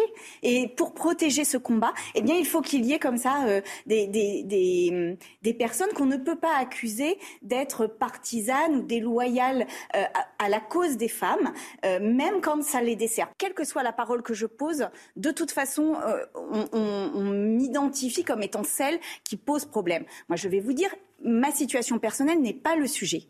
D'accord. Si je dois, si et je dirais même plus loin, c'est que si je dois quitter la politique pour avoir défendu les femmes, eh bien, ce sera un honneur. Charlotte Dornelas, c'est pas nouveau en politique, tous les coups sont permis, mais là, on a franchi un cap. Non, mais évidemment qu'on a franchi un cap. Et là, Sandrine Rousseau, elle nous fait ce qu'elle fait à chaque fois, c'est-à-dire qu'elle balance un truc énorme euh, dans le débat public. En l'occurrence, elle dit elle-même, un, ça n'est pas répréhensible. Elle ne donne aucun détail. Et dans la foulée, la conséquence, c'est une démission politique, d'ailleurs, dont on pourrait parler, parce que c'est aussi une drôle de manière de réagir à euh, ce qu'a fait Sandrine Rousseau de la part de Julien Bayou. Et c'est d'ailleurs le problème qu'ils ont à l'intérieur, c'est que ce que dit Sandrine Rousseau aujourd'hui, c'est le monde qu'ils ont tous porté avant de se faire reprendre la, main dans le pot de confiture, entre guillemets. Donc quand vous dites, quand vous basez toute votre politique de défense des femmes sur un slogan qui est on vous croit, quel que soit le moment, quel que soit le récit, quelle que soit euh, la situation, la complexité des relations humaines, bon bah, le moment où, euh, il y a une femme qui vous accuse, et eh ben, puisque le slogan c'est on vous croit quoi qu'il arrive, vous êtes obligé de partir. Mais là, en plus, derrière, elle se victimise. Et c'est là où on voit la démarche absolument totalitaire en fait de, de, mhm. on va dire du récit dans lequel ils sont euh, entrés, notamment Sandrine Rousseau, c'est que non seulement elle se victimise et elle dit si vous pensez que c'est moi le problème, alors c'est que vous êtes euh, déloyal à la cause des femmes. Et, là, donc vous ne pouvez plus vous en sortir en réalité. Si vous dites oui, évidemment, il faut défendre les femmes, mais il faut euh, de la nuance et de la complexité dans le, dans le récit, dans la différenciation des situations et des histoires, et ben vous êtes déloyal à la cause des femmes et donc vous sortez du jeu. C'est non, elle est, elle est, On est, de entré de plein pied dans cette terre de la transparence. Je reprends les mots de Sandrine Rousseau. Est-ce que ça vous fait peur? Euh, Oui. Alors, en plus, euh, vous avez bien fait, Patrice, de reprendre le mot de transparence, parce que pour moi, c'est pas de la transparence, c'est de la délation. Vous voyez, c'est-à-dire que, c'est-à-dire que vous jetez en pâture médiatique quelqu'un qui, entre parenthèses d'ailleurs, aurait pu être l'un de vos adversaires politiques dans la prochaine élection chez les Verts, comme par hasard. Mais Madame, Madame Rousseau n'y avait évidemment pas pensé. Vous savez, Monsieur Jourdain, vous êtes de la prose sans le savoir. Madame euh, Rousseau fait du totalitarisme, oui, sans le savoir. C'est ça qui est horrifiant. C'est-à-dire qu'elle a l'impression qu'en tenant les propos qu'elle tient, elle défend un point de vue. Elle s'abrite derrière le paravent louable de défendre la cause des femmes pour faire de la politique de manière assez perverse et assez totalitaire. Je vous le dis comme je le pense. Et je m'arrête là, mon cher Patrice, parce que mon analyse, c'est la suivante, c'est que Mme Rousseau ne progresse dans l'opinion pas On en parle trop? Que par buzz. Et que donc, à chaque fois, les médias réagissent sur les buzz de Madame Rousseau. Et comme elle adore ça, et elle adore être en haut de l'affiche, eh bien, elle ne fait que des buzz. Donc, je m'arrête là, parce que j'arrête le buzz sur Madame Ok, promis, on n'en parle pas longtemps. Philippe Non, elle nous a fait un grand numéro de victimisation euh, au nom de la lutte contre les violences faites aux femmes. Euh, l'adage, on doit croire les femmes qui témoignent, c'est sur des viols, c'est sur des violences conjugales, c'est pas sur des séparation où il n'y a pas du pénal du pénal. C'est ça qui est le, bon qui est passé, c'est non seulement il y a de la délation publique, comme le vient de le dire Eric, mais qu'en plus on passe d'une situation où il y a un soupçon d'un crime ou d'un délit à une situation où il n'y a même pas de crime et de délit. C'est-à-dire que c'est du domaine du pénalement pas récompréhensible. C'est-à-dire que c'est du domaine de la dispute d'un couple qui se sépare. Donc là, c'est plus de la transparence, c'est du voyeurisme et c'est de la délation. Et donc là, on a passé effectivement un seuil. Euh, je ne suis pas sûr qu'on arrivera à, revenir en arrière. Et, et Madame Rousseau, évidemment. Si à refaire, le referait, en tout cas. Et puis, ah, je suis sûr qu'elle le referait. Elle a dit, elle a dit. Patrice, c'est quoi aussi ces comités, cette police des mœurs ah. chez les Verts qui se permet d'enquêter, euh, de désigner en interne Sandrine Rousseau a dit qu'elle n'était pas au courant. Oui, oui, oui, la justice française ne sert à rien. Ce qu'il faut, c'est que dans ce parti-là, vous ayez des gens, vous voyez, comme à la grande époque de la terreur de la Révolution française, qui jugent et qui exécutent politiquement leurs adversaires politiques à l'intérieur même de leur parti. Oui, c'est une sorte de ah, police des mœurs. C'est une sorte de police des mœurs à l'intérieur de Europe et l'écologie Les Verts. Vous avez un comité Théodule qui s'arroge le droit de dire sur qui on doit enquêter, qui est soupçonné de harcèlement. Ce n'est pas une justice privée, a-t-elle précisé Oui, bien sûr, bien sûr. Non, c'est une justice politique. c'est extraordinaire. Non, mais c'est ni une justice privée ni une justice politique. En réalité, il n'y a plus de justice. C'est-à-dire que la révolution a passé à un stade et les tribunaux sont désormais inutiles, qu'ils soient privés ou euh, publics, c'est-à-dire euh, légitimes.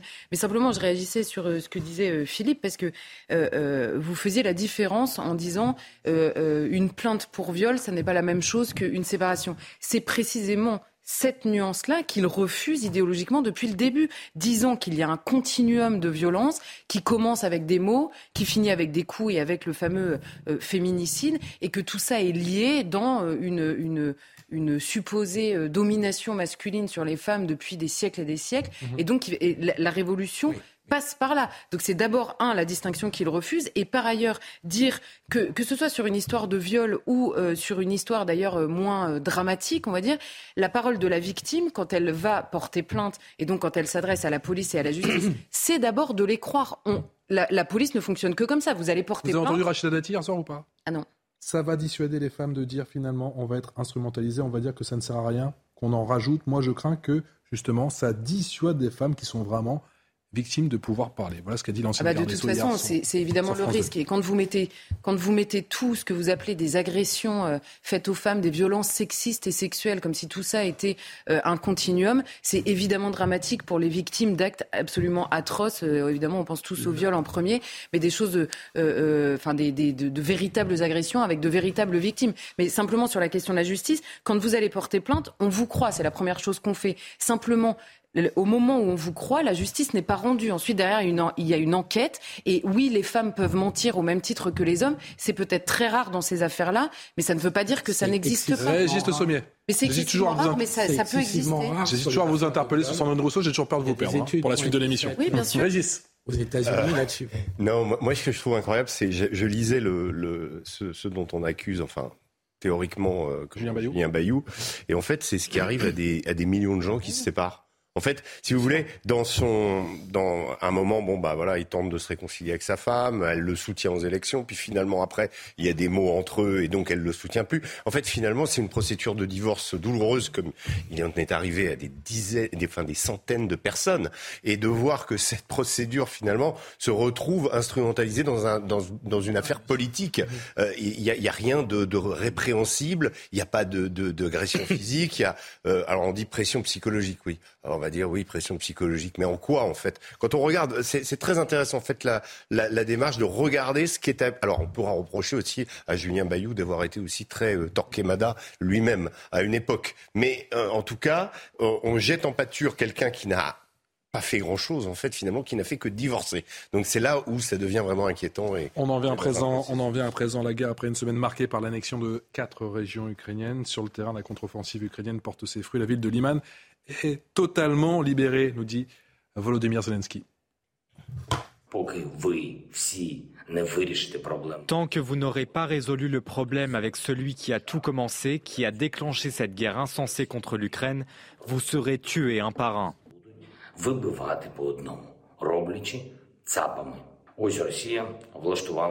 La Russie a mis en scène une farce au Donbass, une farce absolue que j'ai qualifiée de prétendu référendum.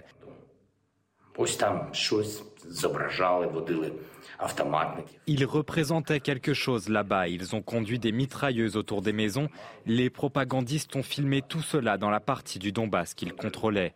Et maintenant, un drapeau ukrainien est là. Au cours de cette semaine, il y a eu plus de drapeaux ukrainiens dans le Donbass. Il y en aura encore plus dans une semaine. Régis Le Sommier, Liman libéré, c'est plus qu'un symbole, c'est aussi stratégique je, suis un peu inquiet quand j'entends euh, le président Zelensky s'exprimer de cette façon, euh, que lui, il soit dans une guerre et qu'on puisse comprendre qu'il y a des, des, des, paroles un petit peu excessives, mais là, de dire euh, qu'on va tuer les Russes un par un, je crois qu'on est vraiment dans un, une rhétorique très dangereuse. je l'entendais parler du Donbass aussi. Que va-t-il faire des populations du Donbass? Moi, je reviens du Donbass. J'ai pas vu beaucoup de gens qui étaient pro-ukrainiens dans le Donbass. C'est, je le rappelle, un, une, ils sont partis Moi, j'en reviens. ce que vous dites Ils sont partis. Ils sont partis, oui. Beaucoup de gens qui sont partis. Oui, bien sûr. Mais ils sont partis, justement. Donc, qu'est-ce qu'on va en faire de ceux qui restent Si l'armée ukrainienne reconquiert le Donbass, Qu'est-ce qu'il faut faire qu'ils soient expulsés en Russie? Qu'est-ce qu'on va faire du Donbass? Non mais je veux dire, c'est des questions très très euh, délicates. Alors pour vous répondre sur la question de Liman, oui. Euh, la question de Liman, je rappelle d'abord que c'est une ville qui a été conquise par les Russes euh, au mois de mars, de haute lutte d'ailleurs, mhm. comme Izium à côté. Mhm. Elle représente, là on voit pas tout à fait la, le, le, le, front dans la zone. Si on avait une carte un peu plus un peu plus détaillée, un peu plus comment dire, à une échelle plus plus large, plus plus plus, étroite, on pourrait comprendre que Liman, en fait, euh, par rapport à ce qu'ont fait les Russes dans le Donbass, dans cette partie depuis le début, euh, ils ont conquis Severodonetsk, ils ont conquis euh, euh, et ils s'approchaient de la ville de Slaviansk et de celle de Kramatorsk, qui sont en gros, les deux dernières que j'ai citées, sont les deux dernières grosses villes qui sont contrôlées par les Ukrainiens dans le Donbass. Liman, c'est le flanc nord de cette, de cette offensive et Izium également. Donc aujourd'hui, ça va être très compliqué pour les Russes de, comment dire, de, continuer leur offensive dans cette direction, puisqu'ils n'ont plus ces deux villes, et c'est en cela qu'elles étaient stratégiques. Donc aujourd'hui, ce qui va être fondamental dans les, dans les jours qui viennent, euh, parce que je précise, le front de Kherson au sud ne progresse pas, et au contraire, il y a une sorte de stagnation sur ce front-là. Donc les, les 2000 kilomètres de front sont très différentes. Euh, ce qui va être intéressant, c'est de voir si les Ukrainiens vont être capables de pousser leur avantage, notamment avec leurs, leurs armements blindés, et de s'approcher de Lysychansk, voire éventuellement de prendre cette ville, ville majeure. Et là, on pourra parler, je pense, si les Ukrainiens conquièrent Lysychansk, d'un d'un comment dire d'un retournement dans la guerre. Pour le moment, on est sur des, des, des, points stratégiques importants. Kupiansk également, qui est au nord, qu'on voit sur la carte, sont, ont été conquises. C'est des, villes stratégiques, notamment ce sont des, des nœuds ferroviaires oui. Kupiansk, par exemple, servait de ravitaillement entre la Russie, Belgorod, qui est au nord, et euh, toute, toute l'offensive, en fait, euh, du côté de, euh, de, dans le Donbass pour les Russes. Donc aujourd'hui, ils sont obligés de faire tout le tour. Donc ça complique les choses énormément pour l'armée russe. Maintenant, est-ce que les Ukrainiens ont la capacité? Parce que pour faire Liman, ils ont été obligés de se dégarnir d'un front au sud. voilà, donc ils, n'ont pas, eux non plus, des réserves, même si l'OTAN leur offre des armes. Sur cette contre-offensive ukrainienne, le sentiment de quelqu'un que vous connaissez bien, avec qui vous avez encore fait il n'y a pas longtemps, un certain VHL. Il était l'invité de Elliot Deval hier soir. Il crevait les yeux que les Ukrainiens étaient en train de l'emporter. Militairement, il n'y a pas photo. Mhm. Ils sont les plus forts, ils sont les meilleurs, ils sont ceux qui ont le moral. Euh, les troupes russes, les 5000 euh, soldats russes dans la poche de Liman étaient non seulement encerclés, mais, mais démoralisés. Mhm. Et il était clair que la victoire euh, allait, venir aux Ukrainiens. Alors parallèlement à ça, il y a cette espèce de réalité parallèle dans laquelle vit Poutine et qui déclare annexer cette région. Mhm. Mais il annexe une région qui le lendemain est pour partie reprise par les, par les Ukrainiens. Donc c'est ce qui montre le, déphasage euh, absolue, tragique de, Poutine. Je repose la question, l'armée russe a-t-elle perdu la guerre, Régis Le Sommier? Alors je vais répondre avec deux chiffres. Euh, depuis le, début de l'offensive ukrainienne, donc depuis trois semaines en gros, euh, les Ukrainiens ont reconquis environ entre 7000 et 8000 kilomètres carrés. La, zone que la Russie a prise en Ukraine, donc depuis le début, depuis mars, c'est 150 000 kilomètres carrés. Donc on peut dire que oui, il y a euh, des signes de, de positifs pour l'Ukraine, qu'elle stagnait jusqu'à présent, elle n'avait pas réussi à conquérir des terres, elle a réussi à le faire. Mais je dis 7000 km d'un côté, 150 000 de l'autre. Euh, voilà, plus euh, c'est pas voilà, c'est pas encore significatif. Il n'y a pas de grandes villes euh, qui sont tombées. sur la question du moral de l'armée russe, excusez-moi, je n'ai pas tout à fait le même point de vue que Monsieur Bernard Henri Lévy. D'abord parce que moi je suis allé avec les soldats. Pas souvent d'ailleurs. je ne sais pas si lui est allé avec les soldats. Moi je suis allé avec les soldats. J'ai passé du temps avec eux dans leurs tranchées du côté de Zaporizhia, du côté de Kherson. Il dit que oui. Oui, enfin, peu importe, je crois qu'on fait pas le même métier de toute façon. Donc euh, le, la, la, vraie question, c'est que les soldats, vous avez plusieurs types. Euh, voilà, vous avez en effet des, des moi j'étais avec des Cosaques, qui sont des gens qui ont des, des traditions militaires assez euh, et euh, ils ont le discours de Poutine n'est pas simplement un discours comme ça. C'est eux qui ont, ils ont vraiment l'impression de revivre la guerre de leurs grands-parents. Ils sont dans les tranchées, euh, dans la plaine ukrainienne, comme l'étaient euh, les soldats de l'armée rouge contre l'Allemagne nazie. Ils sont dans cet état d'esprit. C'est ça que je, veux dire, je veux préciser qu'on n'est pas face à des gens qui font la guerre comme ça, euh, qui se disent oh là là, vite. Non, il y a quand même une donne idéologique très importante. Autant l'Ukraine a une donne idéologique nationaliste, j'aimerais bien en entendre parler d'ailleurs Bernard-Henri cette idée de la nation ukrainienne, comment elle s'est construite d'ailleurs euh, il, en, il, en, écarte certains, certains, certains pans d'ailleurs. Il y a une sorte de rupture dans ce qu'il fait. Mmh. Mais euh, tout, ça, tout ça peut se comprendre. Mais du point de vue des Russes, il y a cette idée que voilà, ils sont dans une espèce de guerre de civilisation. Et quand on entend le discours de Poutine, bah, il résonne énormément avec ces soldats. Donc ces soldats sont pas tellement en déroute. Ils ont perdu des batailles, ils en avaient gagné d'autres avant je vous dis attention à ces espèces de, de ces, ces, périodes de, de, euh, inflammatoires où la communication et la communication, on sait que dans cette guerre, elle peut être, elle peut avoir un effet positif, mais aussi un effet euh, extrêmement préjudiciable. Eric Oui, bah, on écoute Régis Sommier évidemment avec beaucoup d'intérêt. Moi, le sentiment que j'ai quand même, vu de, de l'endroit où je me trouve, c'est-à-dire avec des connaissances assez réduites sur le sujet qui nous occupe ce soir, c'est que quand même euh, l'annexion rapide avec des référendums qu'a un Kaya, qu'a un c'est moins qu'on puisse dire, dans ces régions-là, et la rapidité avec laquelle aussi euh, Vladimir Poutine, devant les murailles du Kremlin, a célébré samedi en grande pompe et avec des accents mmh. nationalistes, ce qui n'est pas un, grand, un gros mot, hein, euh, nationaux, euh, montre quand même qu'il est, à mon sens, fragilisé. Parce que l'enchaînement, la rapidité avec laquelle se sont tenus les référendums, ont été condamnés, à, montrer cette, cette mobilisation fervente d'une partie des moscovites qui étaient là devant le Kremlin, voilà, euh, l'emballement de Vladimir Poutine ne serait peut-être pas aussi euh, rapide s'il n'était pas en difficulté. Maintenant, deux choses quand même. Moi, Zelensky, et, Régis euh, a raison, moi j'étais extrêmement choqué par sa déclaration. Je vais vous dire pourquoi. Parce que quand il dit qu'il faut tuer les Russes les uns après les autres. En fait, il n'opère pas de distinguo entre les Russes qui seraient des militaires et qui seraient des civils. Il dit les Russes. Donc, quand on s'émeut à juste titre, quand on s'émeut à juste titre de bombardements qui en Ukraine euh, font des morts civiles, euh, souvent des bombardements qui sont dus aux forces russes, on devrait quand même pour le moins s'émouvoir du fait que M. Zelensky, le président Zelensky, appelle à tuer les Russes les uns après les autres, les Russes au sens large. Et puis un mot quand même, si vous me permettez, sur Bernard-Henri Lévy. Vous savez, n'est pas André Malraux qui veut, et encore, et encore, André Malraux s'est inventé une part tellement importante de sa propre vie que si on devait faire une comparaison entre les deux, On va passer de BHL à, Razman Kadyrov et je vous donne la parole juste après le dirigeant tchétchène qui a appelé hier l'armée à utiliser des armes nucléaires de faible puissance en, Ukraine, Marine Sabourin.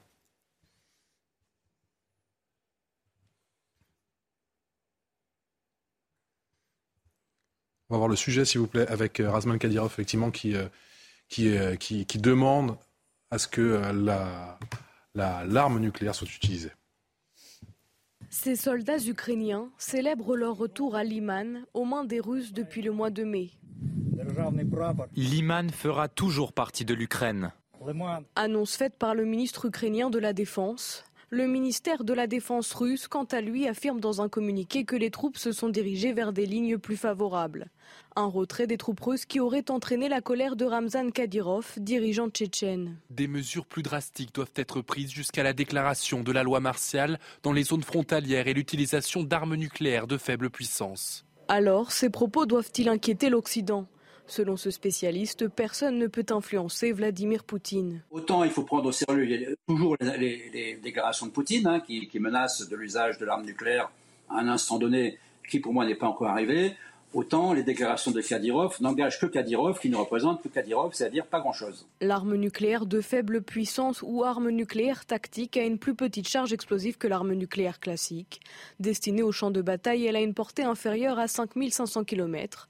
Cette utilisation pourrait mettre un terme définitif aux relations diplomatiques entre la Russie et l'Occident. Si effectivement Poutine décidait d'utiliser une arme nucléaire de faible puissance sur l'Ukraine ou sur un territoire ou dans une zone neutre, il paierait un prix politique considérable. La reprise de Liman est particulièrement symbolique. Elle intervient au lendemain de l'annexion par la Russie des quatre territoires occupés depuis le début de la guerre. Il faut prendre les menaces de Kadyrov au sérieux. Oui, il faut la prendre au sérieux, parce qu'à l'évidence, on est au point euh, le plus sérieux de cette guerre depuis le 24 février. À partir du moment où Poutine a gelé... Vous pensez que Kadyrov a une véritable influence? Dans ce conflit sur Vladimir Poutine, sur la menace nucléaire Je pense que c'est significatif d'un climat. Je ne pense pas qu'il soit lui qui décide ou qui influence Poutine. Mais s'il s'est senti autorisé à dire ça, euh, c'est qu'il sent que le climat à Moscou au sein du pouvoir euh, n'est pas euh, n'exclut pas totalement ce qu'il a évoqué, c'est-à-dire des armes nucléaires tactiques. Le problème étant que dès lors que ces quatre régions sont désormais aux yeux de Poutine le territoire russe. Et dès lors que les Ukrainiens, alors avec des, euh, avec des informations qu'il faut effectivement préciser, poursuivent une avancée ou en tout cas attaquent ces territoires, on est à un moment où euh, l'utilisation des forces nucléaires tactiques devient possible du point de vue de la Russie, ce qui change évidemment la nature du conflit, quoi qu'il arrive, et quelles que soient les circonstances dans lesquelles ces armes sont employées. Rapidement. Rapidement. Non, Kadyrov, il ne faut pas le prendre avec trop de sérieux, à mon sens. C'est quelqu'un qui s'est poussé en avant avec ce conflit sur lequel Poutine joue en effet, euh, puisque les Tchétchènes sont un peu le symbole d'une partie musulmane euh, de la Fédération de Russie qui, qui serait derrière Poutine. Euh, il y a aussi les Dagestanais, il y en a d'autres, il y a d'autres minorités comme ça. À chaque fois que Kadyrov est arrivé, il a beaucoup fait de communication. On sait qu'à Mariupol, on a vu beaucoup les Tchétchènes, mais en réalité, dans l'effectivité des combats et dans le fait qu'ils aient conquis Mariupol, c'est plutôt les, les, Russes qui l'ont fait. Donc attention à cette communication. c'est un peu un électron libre, Kadyrov.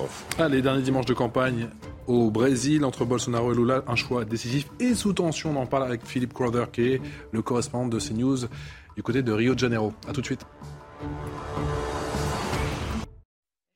La dernière partie de Punchline, toujours avec Charlotte Dornelas, Eric Revel, Régis Le et Philippe Guibert. On part dans un instant du côté du, Brésil, la présidentielle et le pays qui est à l'heure du choix avec cette question Gérard Bolsonaro, stop ou encore Le président sortant eh bien, ne part pas favori face à l'ancien chef d'État Lula, un scrutin sous tension. Les dernières infos, les, derniers, dernières tendances, c'est dans un instant avec notre correspondant Philippe Crowder. C'est juste après l'essentiel de l'info, c'est avec Mathieu Deves.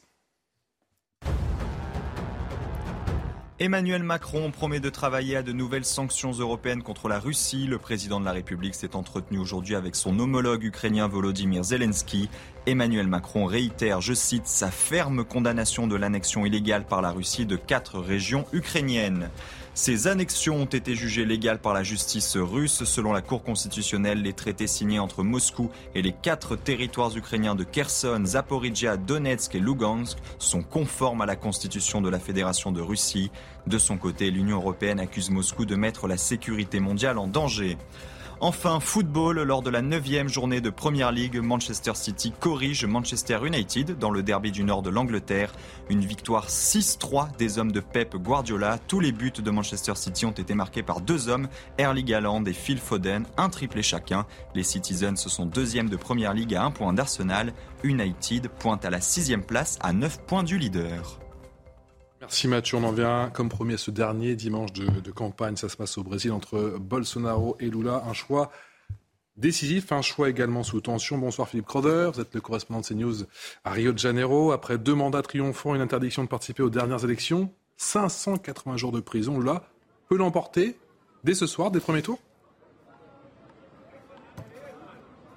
Oui, c'est une possibilité. Euh, selon les derniers sondages qui ont été euh, publiés hier soir à, 18h euh, heure locale, il y a cette possibilité que Lula gagne au premier tour au Brésil ce soir. Ce serait vers 5 heures, fermeture des bureaux de vote, 17 h ici heure locale. Normalement, deux ou trois heures après, on aura un résultat officiel. Pourquoi? Eh bien parce qu'on utilise ici un système de vote électronique qui donne des résultats euh, très très vite. Alors ces sondages donnent une possibilité euh, de Lula de gagner 50% du vote. 50% c'est suffisamment pour gagner ce premier tour, pour devenir président du Brésil tout de suite. Euh, mais s'il a un tout petit peu moins de ces 50%, eh cela nous mènerait, tout comme le prévoit aussi le système français, euh, cela nous, nous emmènerait vers un deuxième tour et ce serait euh, le 30 octobre, à la fin de ce mois. Et cela nous donnerait aussi trois semaines très tendues de campagne électorale, une, campagne électorale qui déjà, pendant les derniers mois,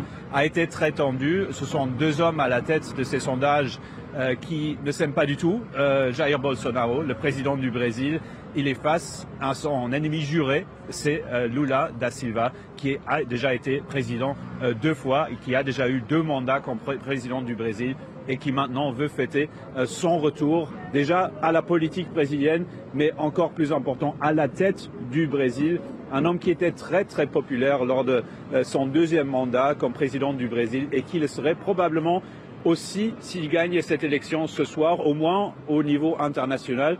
Au Brésil, il a un avantage dans ses sondages d'environ 15 ou 16 mais malgré cet avantage, il y a beaucoup de tensions ici au Brésil. Vous le voyez peut-être un peu moins ici sur la plage de Copacabana à, Rio, mais on a peur de ce qui pourrait se passer ce soir. Si oui ou non, Jair Bolsonaro le président du Brésil, accepte le résultat euh, qu'on aura ce soir, notamment si c'est un résultat qui donne Lula gagnant lors de ce premier tour. Parce que Jair Bolsonaro a déjà semé beaucoup de doutes, des doutes sur les médias, sur les sondages, mais aussi plus important sur le système de vote électoral. Selon Bolsonaro, il l'a dit il y a quelques jours, s'il n'obtient pas au moins 60% du vote aujourd'hui, dans ce cas-là, il y aurait du fraude lors de, cette, élection présidentielle.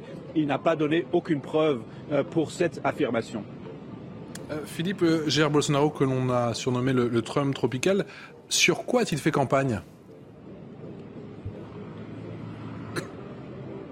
Alors il fait campagne sur le fait qu'il est le candidat de la famille traditionnelle, qu'il est le candidat de la religion aussi, et quelqu'un qui n'est pas nécessairement politiquement correct, euh, disons-le de cette manière-là. C'est quelqu'un qui est très très populaire avec ses supporters, avec ses électeurs, mais ceux qui n'étaient pas totalement sûrs de son élection il y a quatre ans, eh bien, il semble lui euh, tourner le dos cette fois-ci. C'est plus qu'autre chose une élection entre deux personnalités, deux grandes personnalités politiques au Brésil. Bolsonaro l'était beaucoup moins il y a quatre ans. C'était un candidat qui venait de l'extrême droite, qui aussi a été un président d'extrême droite pendant ces quatre ans, quelqu'un qui était assez méconnu au Brésil. Eh bien, il ne l'est plus maintenant, bien sûr. Et Lula, c'est bien sûr quelqu'un d'archi connu ici au Brésil. Ce sont euh, deux personnalités totalement différentes, deux politiques totalement différentes parce que ce serait un revirement politique très important avec une victoire de Lula ou ce soir ou le 30 octobre lors d'un deuxième tour, ce serait un retour vers une politique de gauche après ces quatre ans d'extrême droite euh, qui ont été personnifiés euh, par Bolsonaro. C'est donc un, vrai échange, un, vrai clash entre deux personnalités totalement différentes ici au Brésil. Quant à la politique, il y a eu de la frustration ici au Brésil qu'on ne parle pas suffisamment euh, des idées de ces candidats, de la politique de ces deux candidats, qu'on parle beaucoup plus de leur caractère, parce qu'on croit aussi que s'il y a un vote important pour Lula, une grande partie de ce vote serait un vote en fait contre Bolsonaro, contre ces quatre années pendant lesquelles la pandémie a créé euh, environ 700 000 morts. C'est un nombre très important ici au Brésil. Quatre ans pendant lesquels il y a eu une, euh, des, grands problèmes euh, économiques au Brésil où il y a très peu des pauvres du Brésil qui ont réussi à sortir de cette pauvreté. C'est un vrai contraste avec la présidence de Lula. Il est très connu pendant ces huit ans qu'il a été au pouvoir d'avoir pu sortir beaucoup de pauvres au Brésil de cette pauvreté. Et c'est quelque chose que ces gens veulent voir encore une fois s'il est élu président du Brésil. Merci beaucoup Philippe. Merci Philippe Croder, correspondant de CNews à Rio de Janeiro. Et merci encore pour ce beau panorama. Le soleil n'est pas resplendissant pour une fois, effectivement, à Rio, mais ça fait du bien. Ça nous fait du bien de voir, effectivement, cette, euh, cette plage. Euh, autre Philippe, euh, mon cher Philippe, justement, qu'est-ce qui se joue ce soir au Brésil? Bolsonaro, le sulfureux Bolsonaro, d'un côté, et celui qui a tout de même été condamné pour corruption, Lula, qui reviendrait au premier plan. Mais dont les condamnations ont été annulées deux, trois ans plus tard. Euh, parce que les, conditions dans lesquelles il avait été accusé ont été euh, extrêmement critiquées. Il a fait de la prison. de prison quand même, 580 hein, jours. Hein. Et ses condamnations ont ensuite été annulées. La machine judiciaire au Brésil n'est pas toujours d'une parfaite indépendance. Ce qui se joue, c'est un peu la stabilité du Brésil. Euh, parce qu'on a un président, Bolsonaro, qui a une gestion entre chaotique et catastrophique de la pandémie, en la niant de façon récurrente, euh, avec quand même quelques catastrophes dans un pays qui est extrêmement pauvre euh, et qui n'a pas un système de santé, en tout cas pas dans toutes les régions, comparable à celui qu'on a en Europe ou, aux États-Unis. Euh, il y a la politique sociale et la question de la pauvreté. Lula est parti, votre correspondant le rappelait, mais il est parti populaire au bout de son deuxième mandat. Et donc, l'image comparée des deux hommes normalement doit euh, être à l'avantage de Lula, d'autant plus que Bolsonaro a construit sa victoire il y a quatre ans sur la mouvance évangélique qui est euh, une mouvance importante au sein du mouvement euh, protestant aux États-Unis et dans l'Amérique du Sud, qui progresse beaucoup, qui est ultra conservateur, conservatrice, pardon. Et donc, un des enjeux est de savoir si cette mouvance importante va avoir le même poids aujourd'hui dans l'élection, va apporter le même soutien à Bolsonaro euh, cette fois-ci. Donc ce qui joue, c'est la stabilité, parce que Bolsonaro est un peu dans l'état d'esprit de Trump, qui n'est pas forcément d'accepter les résultats électoraux et de contester le, les modalités du scrutin. Il faut se souvenir qu'avec Trump, ça s'est quand même fini par un assaut sur le, euh, sur le Congrès américain. Donc ce qui se joue, c'est la stabilité politique. Est-ce que le Brésil peut retrouver un minimum de stabilité, de consensus, une vie politique un tout petit peu plus apaisée? Avec Trump qui souhaite revenir en 2024. Éric Revel. Oui, oui, le risque si le scrutin est serré, mais votre correspondant a l'air de dire que 15 points, 16 points d'écart, ça devrait le faire pour euh, Lula. C'est effectivement une contestation du, scrutin et un, dans un pays aussi euh, important pour l'Amérique du Sud et aussi nombreux, il y a 156 millions d'électeurs hein, quand même. Euh, bah, ce pays peut basculer dans, dans autre chose si euh, Bolsonaro, s'il était défait, ne reconnaissait pas sa, sa défaite. Mais je voudrais quand même, parce qu'il y a neuf que ce qu'on a oublié, euh, revenir sur les mandats et les années de pouvoir de Lula. Euh, je vais dire ça à notre ami Philippe, c'est que... Je me doutais. mais oui, parce que si vous voulez, on fait de, de Lula, qui est à la tête du Parti des travailleurs, hein, on peut pas, on peut pas être plus proche du peuple que quand on se fait élire par le Parti des travailleurs. Mais on oublie complètement que pendant des années et des années, M. Lula, avec tout le respect qu'on lui doit, a euh, infusé euh, la politique que voulait mettre en place le Fonds monétaire international au Brésil, à tel point que, bon, cette cure est quand même une cure extrêmement libérale, hein, qu'on soit pour ou qu'on soit contre. Monsieur Lula a été l'un des meilleurs élèves pour mettre en place ce qu'on appelle les stand-by agreements du FMI. Ah, ce sont des potions souvent euh, amères. D'ailleurs, la plupart du temps, les pouvoirs en place disent je suis contraint de le faire pour avoir l'argent du FMI, mais si avec moi je ne le ferai pas. Eh bien, Monsieur Lula euh, qu'on dit tellement populaire, il a mis en place, il a mis en place une politique économique dans son pays ultralibérale, à tel point qu'à Washington, l'une des, des, deux institutions de Bretton Woods, euh, la Banque mondiale et au FMI, ont cité en exemple M. Lula pour reconnaître avec quelle maestria il avait appliqué, jusque et y compris sur les populations les plus en difficulté, des contraintes ultralibérales. Donc, ça m'amuse un peu, si vous voulez, aujourd'hui qu'on dise. Non, mais. Il a, il a laissé. C'est factuel ce que je dis, hein. Oui. C'est très factuel. Vous pouvez vérifier. Hein. Vous pouvez vérifier. Hein. Mais ce qui est factuel aussi, c'est qu'il a mené une politique sociale. Et qu'il n'aurait pas l'image qu'il a aujourd'hui si dans le, la Bah, mémoire non, des, non, des- parce que des- ce que dit très, alors, mais ce que dit très bien le correspondant de CNews, c'est que, comme ça se passe d'ailleurs assez souvent en France, c'est que les gens ne vont pas voter forcément pour Lula, ils vont voter contre Bolsonaro. Vous voyez, c'est un peu différent. Donc on verra, on verra. Ce qu'il faut Régis. souhaiter, ce qu'il faut que- souhaiter, c'est que le Brésil se calme après ces élections et que ça ne s'embrasse pas. Voilà. Moi, je voulais juste faire une remarque. Je trouve que la, la- la démonstration sur l'état de la, de la politique au Brésil en ce moment était, était, était très bien faite. Je vais juste rajouter que euh, Bolsonaro a été élu. Donc il a été élu et il a été élu pour des raisons euh, particulières. Et ces raisons particulières, au départ, en tout cas, une partie de l'engouement qu'il a, euh, suscité venait justement de, des fameuses classes moyennes brésiliennes, ou en tout cas des, que il, avait une politique justement plus plus pro affaires, ce qui, ce qui- ce qui satisfaisait Trump, qui d'ailleurs a fait une vidéo euh, de soutien euh, à Bolsonaro, et que également il y, a, il y a une donne dont on n'a pas parlé, c'est la question de la violence au Bien Brésil. sûr, c'est très Et important. ça, c'est quelque chose sur lequel Bolsonaro Avait avait. insisté euh, voilà. Alors après, il y a eu la pandémie, qui effectivement, a- là, là, il y a eu un, une, une- je dirais une, un déraillement du train euh, politique, mais jusque là, euh, Bolsonaro conservait une popularité. Et qu'il y avait des, des sondages où il était à 67 Donc là, en effet, le souvenir de Lula, et vous avez raison d'insister sur sa popularité, le fait que peut-être les, Pré- les, les Brésiliens lui ont-ils pardonné euh, ce côté, euh, ces années. En tout cas, il a été lavé de toute accusation. Mais enfin, il n'y avait pas que lui. Hein, il y a Dilma Rousseff aussi qui a fait, Bien sûr. Oui, qui,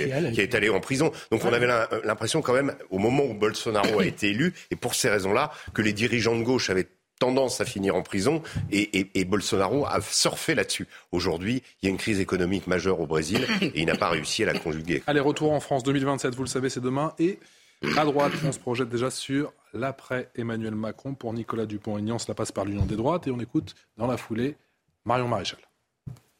Il ne s'agit pas de revenir sur les responsabilités partagées des uns ou des autres, sur les mots qui ont blessé, mais de dépasser tout cela pour demander droit dans les yeux, droit dans les yeux, l'union des républicains, des souverainistes, des patriotes, l'alliance de la dernière chance pour la France. Alors oui, Jean Lassalle, Florian Philippot, Laurent Vauquier, Marine Le Pen, Éric Ciotti, Marion Maréchal, Éric Zemmour, Michel Onfray, Rachida Dati, Nadine Morano, François-Xavier Be- Bellamy, Jordan Bardella, tant d'autres. Oui, je m'adresse à vous, vous qui avez la passion de la France. Franchement, droit dans les yeux, il y a moins de différence entre nous tous qu'entre Silvio Berlusconi, Matteo Salvini ou Giorgia Meloni. La seule différence, c'est qu'elle a gagné et que nous avons perdu. Je ne crois pas euh, qu'il soit inélu- inéluctable pour la droite d'arriver à ce, à ce même euh, travail. Je ne sais pas combien de présidentielles il faudra perdre avant qu'ils en prennent conscience. Voilà, ça fait déjà trois présidentielles que la droite perd face à la gauche, euh, face à François Hollande, maintenant deux fois face à Emmanuel Macron.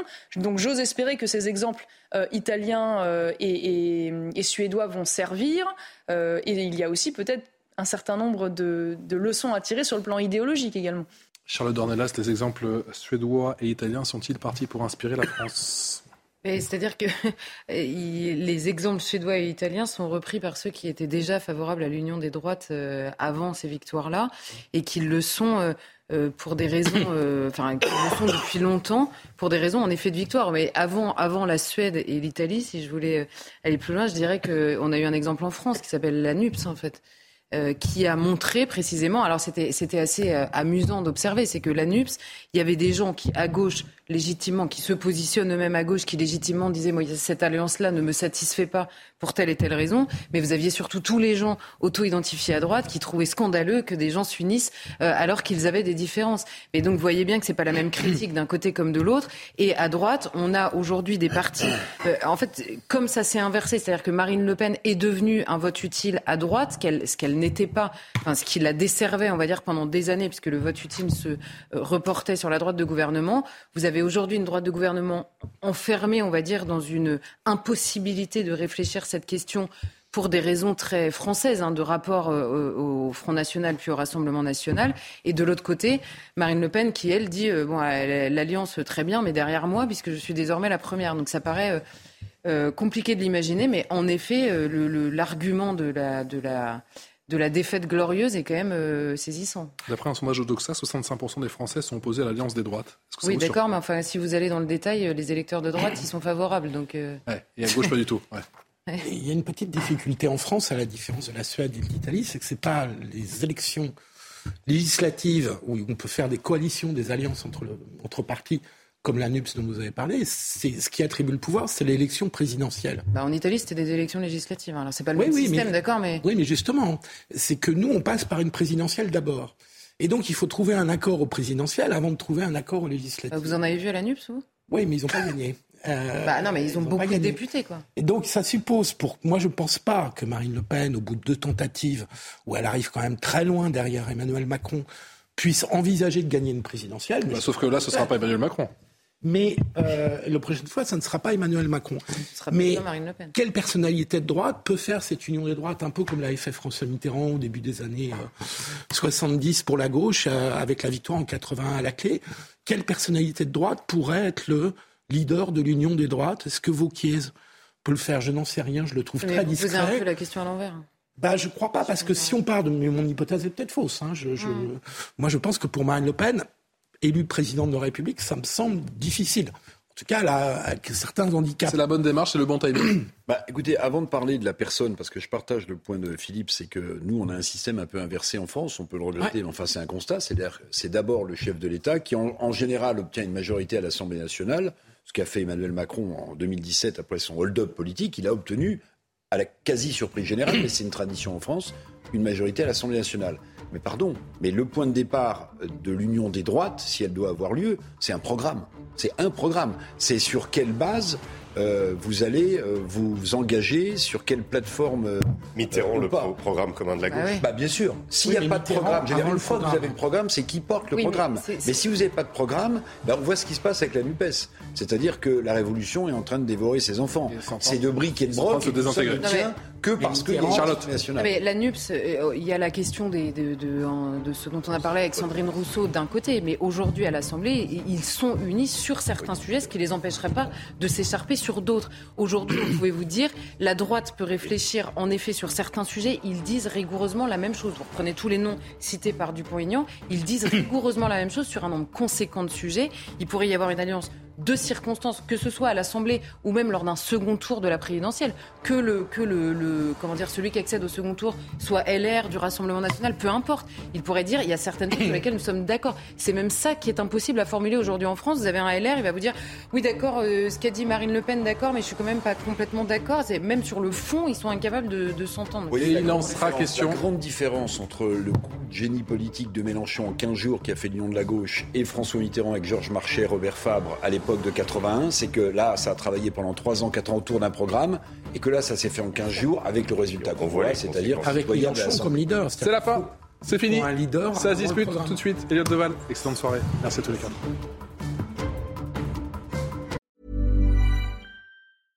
Imagine the softest sheets you've ever felt. Now imagine them getting even softer over time. That's what you'll feel with Bowl and Branch's organic cotton sheets. In a recent customer survey, 96% replied that Bowl and Branch sheets get softer with every wash. Start getting your best night's sleep in these sheets that get softer and softer for years to come. Try their sheets with a 30-night guarantee. Plus, get 15% off your first order at bowlandbranch.com. Code BUTTERY. Exclusions apply. See site for details.